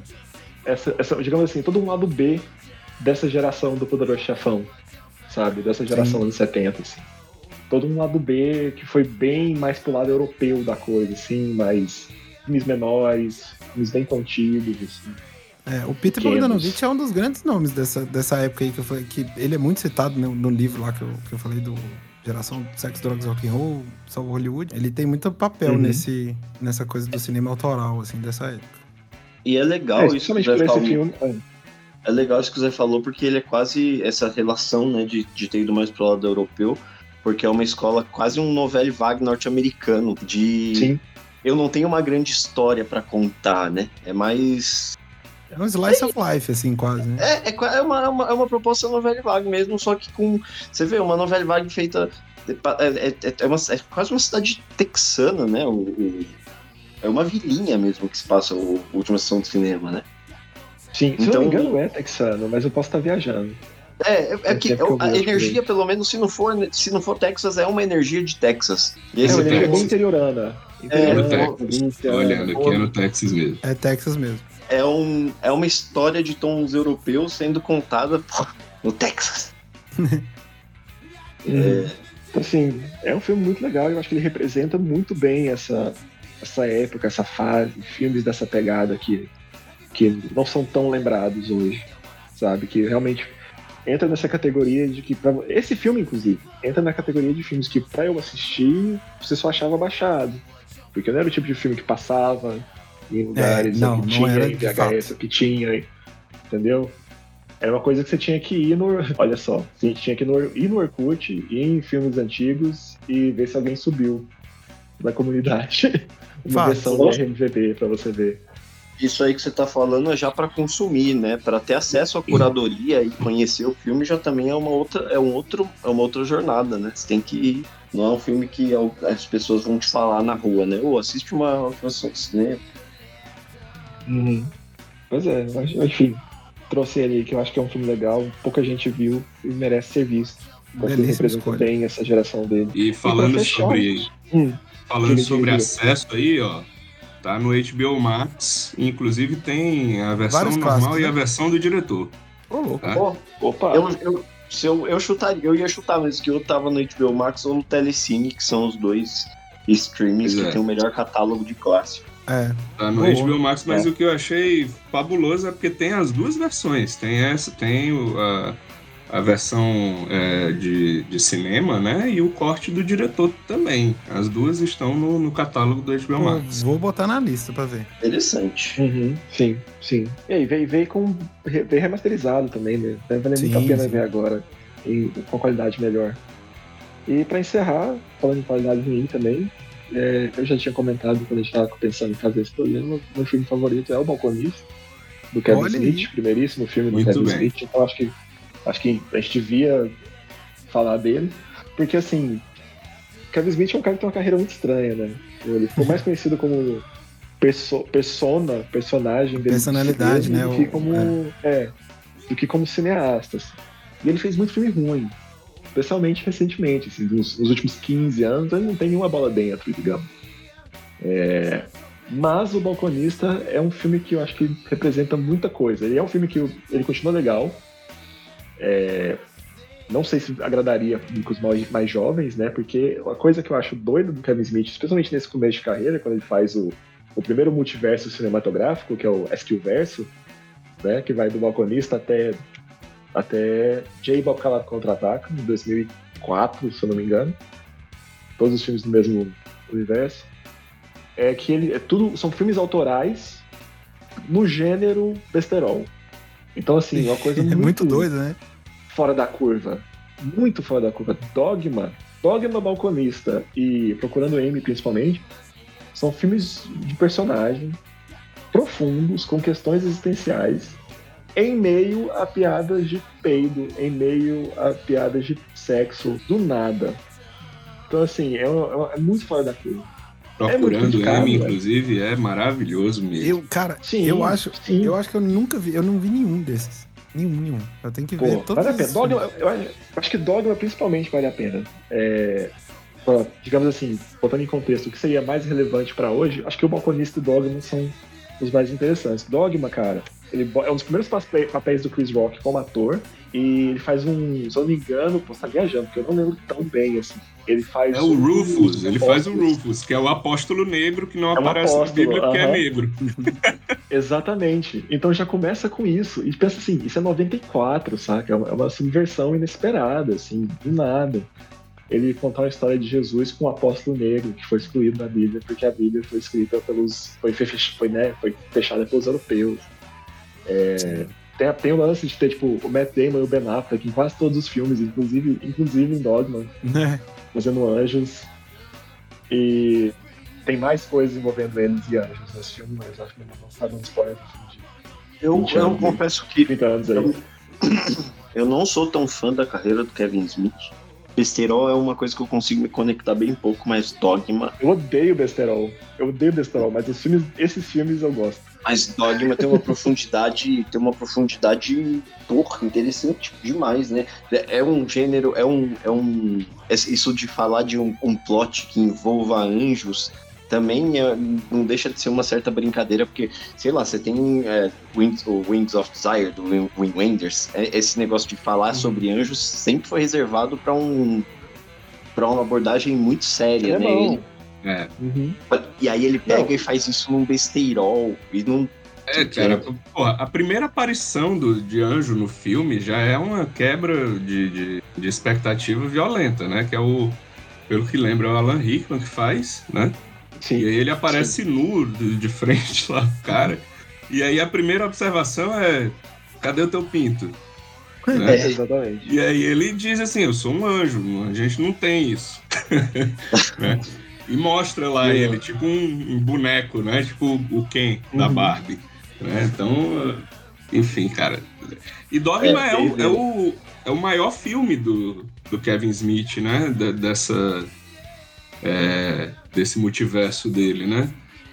Eu Sim. digo maior do multiverso porque talvez Besouro, Verde seja maior, né? E, mas o Dogma foi filmão mesmo, assim, de. de- É, Dogma é o que eu sempre vejo referências e pessoas falando, assim. Sempre teve em listas e coisas que é um filme que deve ser visto. assim. É, E maravilhoso. ele faz. E, e tem uma polêmica muito imbecil da época, assim, claro que eu não vivenciei porque era moleque, né? Só fiquei sabendo depois. Que a grande polêmica do filme não foi nem o retrato dos anjos, nem o apóstolo negro. Foi eles terem escalado alguém pra fazer Deus. E Deus é Alanis Morissette. Ah, Uhum. nossa, eu Nossa. le- isso eu lembro de, de ser uma polêmica mesmo. Alanis- É, é, E aí de- Alanis- é, teve polêmica, teve piquete pra, tipo, cinco anos depois ter já ter, tipo, todo poderoso e ser ok, o Morgan Freeman ser, ser Deus. Tá tudo, tá tudo em casa. Tá tudo Mas é bem. porque Alanis Morissette é desses fenômenos que só, é, é só o brasileiro gosta de. Chaves e Alanis Morissette só faz sucesso no Brasil, não é lugar nenhum no mundo. É sério? A gente tem um negócio com Chaves e Alanis Morissette que é um fenômeno que eu, um dia eu, eu queria que alguém fizesse um estudo de por que, que essas Chaves coisas é não um fenômeno na América Latina inteira. Não, é do jeito, que é Brasil, aqui, do jeito que é aqui no Brasil, é só aqui no Brasil. A América Latina inteira é loucura. Aqui no Brasil, Mas é- aqui mas é- foi mais loucura porque passou 50 anos em loop É, por causa é, aqui, tem, aqui tem uma particularidade e, e aí entra a coisa da dublagem brasileira, pô. Também. Porque foi. Chaves foi dublado na tora mesmo, foi dublagem de É. guerrilha. Os caras inventaram uma forma de dublar, né? É, eles, eles foram fazendo ali, né? Improvisando e tal, mas enfim, outro assunto. É, e aí eu vou voltar. Agora a gente falou um monte de blog, mas eu vou voltar no filme que tá na lista do Balconista. a gente quase não falou dele. É verdade. E eu, acho que ele entrou pra mim e é o meu favorito por poucos motivos, mas são motivos significativos. O primeiro é que eu assisti ele numa época em que ele fazia muito sentido. Eu assisti ele, eu tinha 17 anos. É, ele também era um filme impossível de achar, então eu também assisti baixado no computador, de madrugada, uma sexta pra sábado. E ele é um filme que fala muito dessa entrada na vida adulta, dessa, desse sentimento de, pô, cheguei aqui e agora? O que, que eu faço? Pra onde eu vou? Então, assim, é, é- foi muito relevante, é um filme muito relevante, eu acho, pra quem tá, assim, entre 16 e 20 anos, assim, 20 e poucos anos. Eu acho que é um filme que ele ressoa mais do que se você vê antes ou vê depois. É, é 100% autoral, o roteiro do Kevin Smith, produção do Kevin Smith, direção do Kevin Smith, ele atua no filme como Bob Calado, que é a introdução também do Bob Calado e do Jay. E a trama é bem slice of life mesmo. Um dia, um turno na vida de um cara chamado Dante, o nome é escolhido, é esco- é escolhido de propósito, em re- em referência a frente Dante mesmo. Ele vai ter um turno nessa loja de conveniência que ele trabalha no turno da noite, que é uma bosta. E é só um dia nesse, nesse trabalho, ele com um amigo dele, que é o melhor amigo dele, que agora fugiu o nome do amigo, acho que é Randall, que trabalha na videolocadora ao lado, loja de conveniência, também no turno da noite, e as desventuras que acontecem com eles nesse dia. Tipo assim, a coisa que a mensagem central do filme, além dessa, dessa divisão, da- dessa dificuldade em fazer escolhas, é sobre é criticar a inércia, é criticar a falta de ação, porque o, o- a vida do Dante só é ruim daquele jeito porque ele não toma nenhuma atitude. E o filme deixa isso claro em vários momentos, de que coisas acontecem pra ele ou com ele que ele podia tirar vantagem, ele podia aproveitar, mas ele, é tão- ele fica tão paralisado é, pelo medo de consequências ou de responsabilidades ou do que pode acontecer que ele não faz nada e, e é atropelado por todas essas decisões. E, e, enfim, é um filme muito legal. De novo, como eu tô falando, é um filme que tem. É, é muito sensível, né? É muito estudo de personagem. Tudo isso no meio de piadas, assim, completamente esdrúxulas. Tem, tem cenas muito esdrúxulas no filme. A mais famosa, e que é muito legal, essa, tem, essa eu já vi que tem ela no YouTube solta, assim. É que no meio dessa indecisão, desses fatos acontecendo, dessa, desse terror existencial, tem um diálogo sobre se os empreiteiros terceirizados da Estrela da Morte é, foram vítimas inocentes quando o Luke Skywalker explodiu a Estrela da Morte, ou não. E eles realmente tem todo um desenvolvimento ao longo do filme sobre esse, esse debate ético aí, se foi ético matar os pedreiros da Estrela da Morte. Então esse é o tipo de diálogo que tem no filme. Ah, tem uma personagem, esqueci o nome da personagem, que é a namorada dele, que ah, todo o drama é que ela vive traindo ele, ela tá com ele só porque ele, ela tira vantagem dele, porque ele é otário. Coisas muito bizarras acontecem com ela nesse, nesse, nessa cena, nesse filme. Aliás, não é a namorada dele, é a ex-namorada dele, ele, tentando ficar livre da ex, ele arrumou outra, mas ele ama a ex. Enfim, é, é um filme muito legal e muito simples.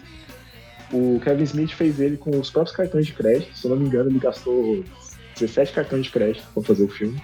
Eu a vi aqui loja no, que ele filma. no IMDB que é Ah. 27 mil dólares que foi o orçamento, assim. Aí, Estimado. cara, isso aí é muito pouco. E o, o, a loja que ele filma é a loja em que ele trabalhava, e é no turno da noite, porque ele trabalhava de dia e filmava à noite. É, muitos dos atores que aparecem não são atores, são amigos, parentes, vizinhos, pessoas ali da, da região que estão ajudando. Tem uma vibe, né, meio The Room, assim, de fazer a coisa. É... E ele fez esse negócio é em preto e branco, não é uma escolha estética, nesse caso é em preto e branco, porque eles não tinham dinheiro para filmar colorido, foi filmado em videotape, não foi filmado em demais. filme.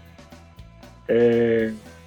Poxa, então assim, tem toda uma vibe inteira de filme independente, filme clandestino, marginal pra caralho, sabe? Tipo, câmera na mão e ideia na cabeça pra cacete, assim. E o resultado é muito, é inesperadamente muito bom.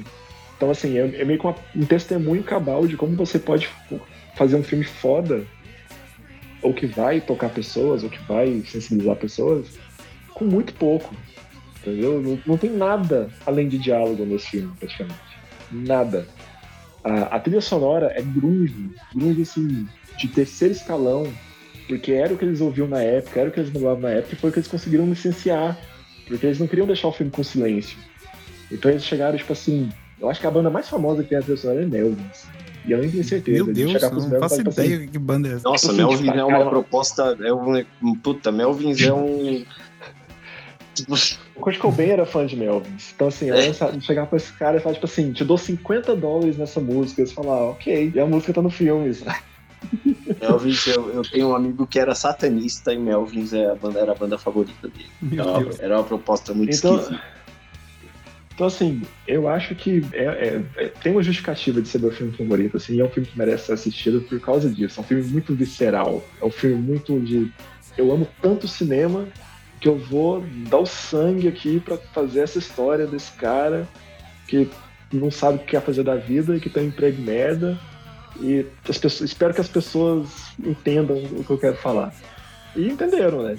Pra, pra, pra melhor ou pra pior, que a gente tá aí na praça até hoje. então, assim, pode ter feito muito filme ruim depois? Com certeza. Mas o Envelheceu mal, Kevin é o Smith. primeiro e, e é muito bom. Você acha que envelheceu mal o Kevin Smith, Zé? Eu tenho essa sensação. Ele tá bem, tá bonito. Eu acho que não, cara. Eu acho que ele é, se. Ele se mantém muito fiel ao discurso e à proposta. Isso, né? ele se mantém com uma persona mesmo, Kevin Smith, né? Só que Ah, vai deixando de. Quanto mais velho você fica, mais, fica de- mais vai ficando fora de tom, né? É, não, mas, cara, o, o que eu acho que é o seguinte, a questão do Kevin Smith, eu acho que é. Eu, eu gosto muito de Kevin Smith também. Eu, no fim ali dos anos 90, eu era alucinado, fim dos anos 90, começo dos anos 2000. Eu era alucinado por tudo do Kevin Smith, eu, enfim, ia atrás de tudo, assistia tudo e conversava muito sobre isso, né? E era uma época que tinha essa, essa veia, assim, de, de, do cinema independente e tal, e a galera falava muito de Greg Araki, e eu era o cara do Kevin Smith quando chegava no- nesse assunto, né?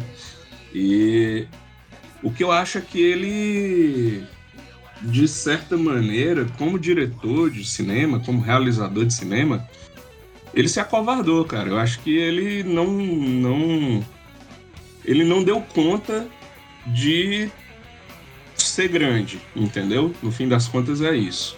E aí ele meio que se acomodou nesse, nessa persona dele, né? A limitação é que fazia ele brilhar. Né? Tipo, É, mas é, é isso que eu ia É. falar, porque a- é, é inerente à proposta dele a inacessibilidade de recurso, né? Porque a partir do momento que você tem muito recurso, tipo, a sua linguagem vem da falta de recurso. E aí, o que, que eu faço com muito recurso agora? Briga, né? É, pois é, é, é- é tanto que tem dois filmes aí que eu consigo lembrar, não sei se ele fez mais, mas tem dois filmes que ele fez fora da, da seara dele mesmo, né? É, que é o. o putz, não vou lembrar agora, acho que é Cop Out, o, que é com o Bruce Willis, que é um filme de, de policial, né? Daqueles buddy cops, né? É, que é bem qualquer coisa, é esquecível mesmo, né? E tem o de super-herói que ele fez com o Seth Rogen, que é o Besouro Verde, que também é bem qualquer coisa. Qualquer um coisa. filme completamente esquecível, né? Não. Então eu acho que. Agora sim, ele fez recente o. O He-Man, né? O. Que não é He-Man, é Mestres do Universo, né? É, pra Netflix. E é bom pra caralho. é dele a animação? Assim, É, a ele é o diretor. Ele é o diretor. Bom É, pra mas- caralho.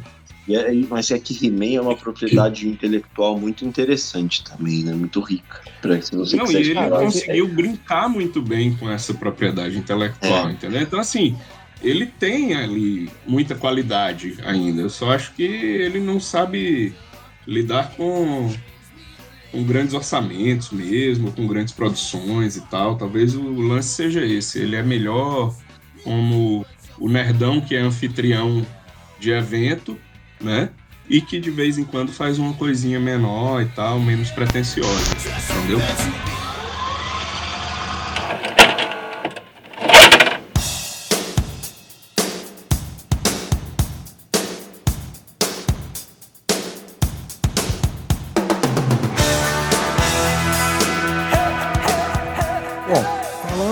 Nos apresentamos, falamos dos nossos filmes favoritos, falamos pra caralho dos nossos filmes favoritos. Ah, mas e- que, pô, e, Falamos pra caralho dos nossos filmes favoritos e de outros que estavam orbitando ao redor dos filmes Exatamente, favoritos. porque uma coisa vai puxando a outra. Isso É. aí, e a, e a energia eu acho que é essa, né? É isso que, que dá pra esperar. A energia é essa, porque é muito rico, né? É um. Cinema não, não, não tem como você falar de cinema sem falar de cinema. Então. E, e foi legal que a gente deu pequenas amostras de, de conflitos que ainda não aconteceram, porque a gente tava falando de coisas que, né, em suma, é, é, ia meio que todo mundo ia estar na mesma página, mas a gente vai fazer uma coisa agora, é todo episódio, a gente no final do episódio vai, vai escolher o filme que falaremos, né, na próxima. E aí vai ser uma coisa rotacionada, né? Cada um vai escolher um filme para todos assistirem e a gente discutir. É, falando aí, né, aí nesse primeiro, é, aproveitando, é, e a gente falou bastante do, da dobradinha Spielberg e John Williams. Pois é. Como vai ter, temos aí o lançamento muito próximo esse mês. O, foi essa semana ou semana que vem já? Enfim, datas não Agora, importam. agora, esses dias. É, datas É. não importam porque a gente vai existir pra sempre. Exato. É, está lançando agora Indiana Jones e a Relíquia do Destino, ficou? É, É isso, isso né? mesmo. É, que é o quinto filme da franquia Indiana Jones, apesar da gente querer esquecer o, o 4, ou não, né? Não sei qual a opinião de todo mundo, mas é o quinto filme de Indiana Jones e a gente vai falar da franquia da Indiana Jones e do, do, do filme novo, se possível, é, com todo mundo assistindo mais ou menos na mesma época aqui para a gente poder falar. Então, o primeiro episódio de verdade será sobre Indiana Jones, a franquia, é, os quatro primeiros filmes, mas acho que a gente vai, vai, vai focar muito nos. Eu, eu imagino em, em Caçadores e, e Última Cruzada, mas aí sou eu, falando dos meus favoritos. Mas é isso. Essa, inclusive, por consenso, virou a escolha do, do Rafa, né? Do, Isso, isso, isso, isso. como o primeiro filme. E aí depois a gente vai rotacionar e, e, e, e falar de outros filmes que a gente já, já fez uma listinha bem legal. E para quem eventualmente for ouvir, poder acompanhar em algum momento, assistir os filmes e participar da discussão de alguma forma com a gente. Cara, e que, que legal, né? Porque a gente sabia que o primeiro, o primeiro episódio ia ser Indiana Jones, porque a gente já tinha acertado entre nós. Mas naturalmente, organicamente, a dobradinha John Williams e Spielberg foi sendo uma batida. Foi aparecendo. Foi aparecendo e convergiu. Faz sentido que seja. Faz sentido demais, tá doido. Inclusive, o John Williams poderia ter um, um episódio todo pra ele. Poderia. Porque, Poderia. porque, cara, tava revendo Superman ontem, os, o 3 e o 4. Nossa, cara. É a única coisa que tem de boa nos, nos dois filmes é a trilha sonora. Então, são, são, são os É um episódio de trilha sonora só, né? Porque não tem como falar. John Williams merece, Silvestre merece, Hans Zimmer merece. É. E eu acho que É, assim. Ennio Morricone merece. Ennio Morricone Porra, merece. tá também, tá doido. Leone Morricone também é uma dobradinha que é. Cabulosa. Dadas as suas devidas proporções, é a mesma, é a mesma energia de Spielberg e Williams. Ennio e. e- é isso.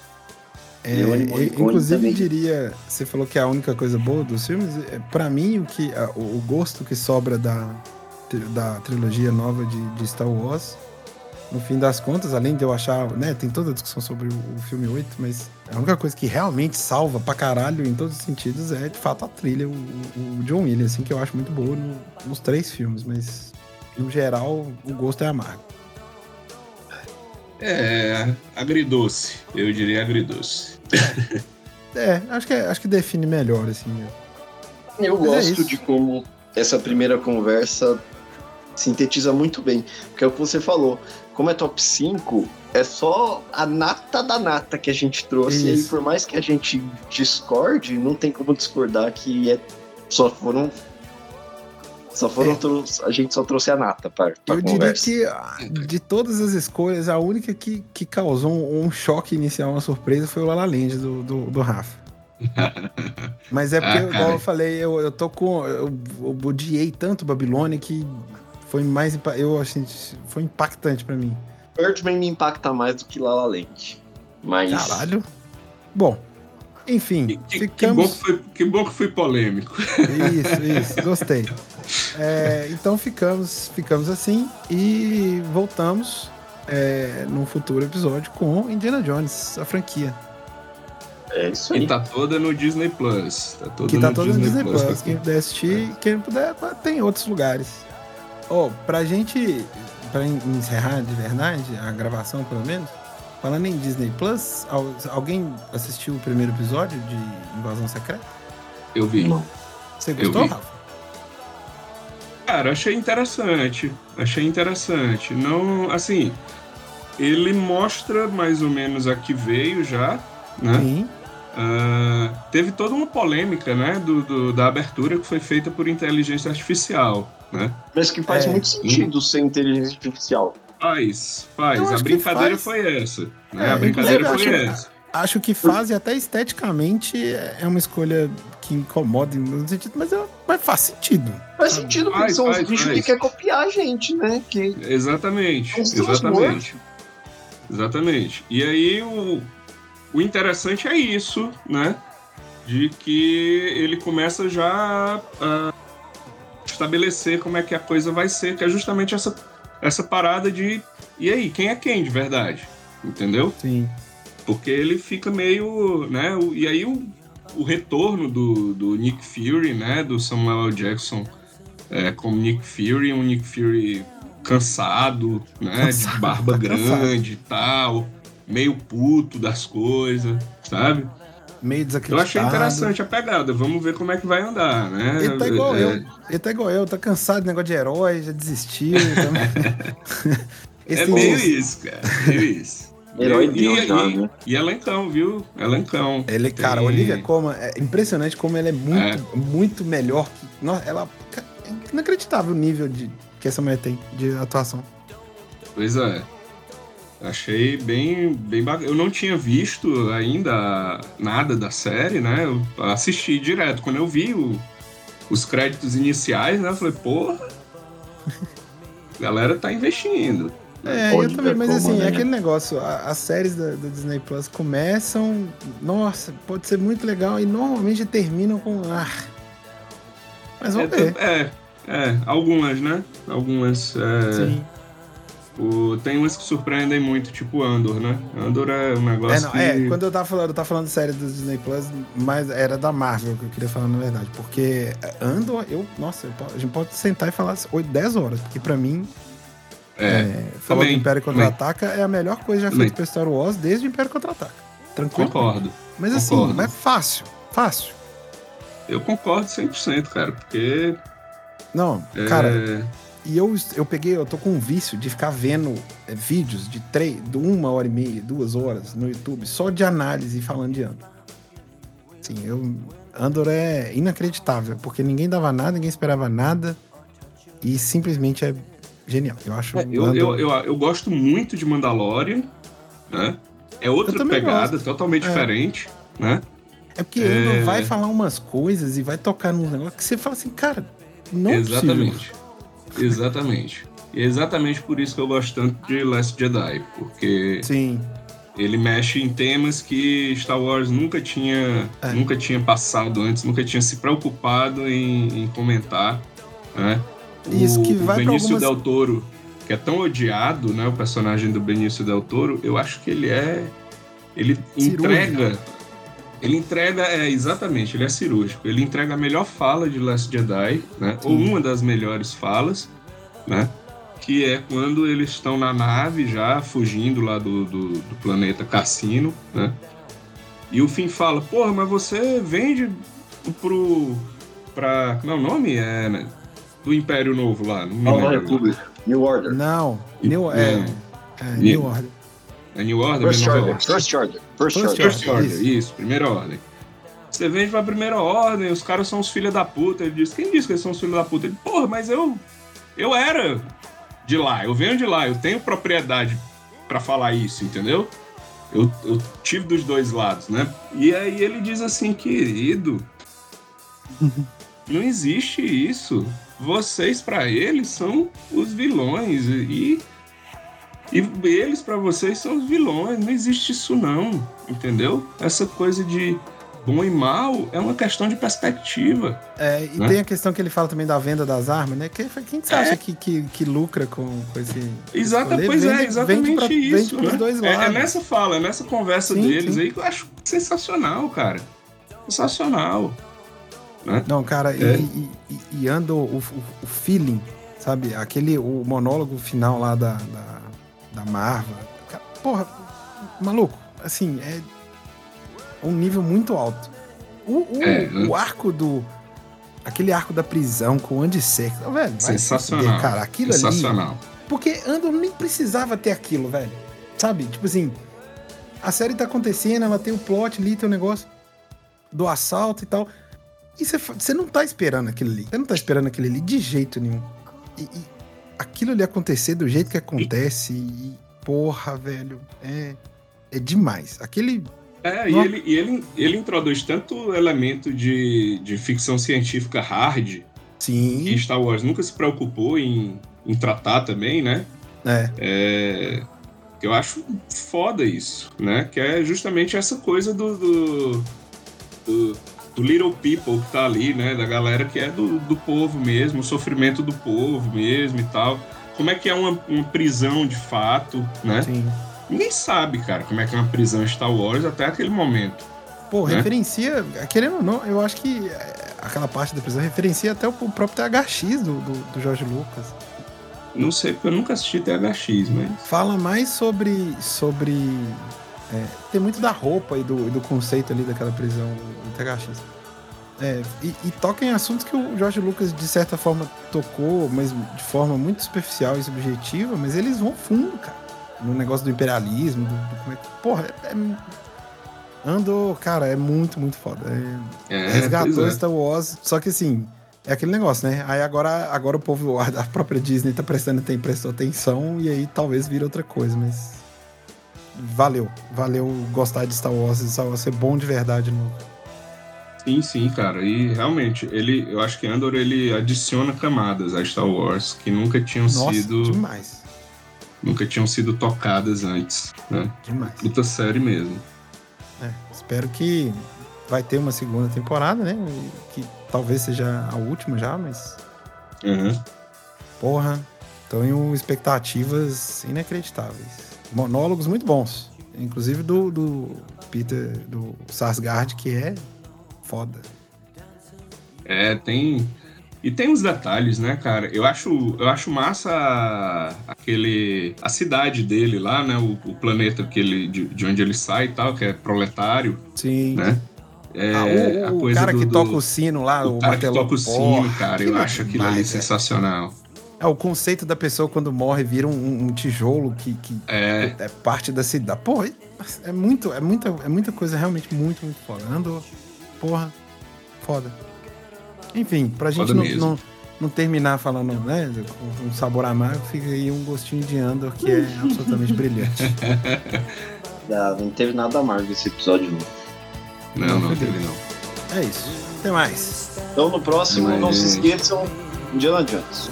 É isso. Quem quiser, quem quiser participar de forma imaginária da conversa, assiste alguma coisa de Indiana Jones, pense em Indiana Jones.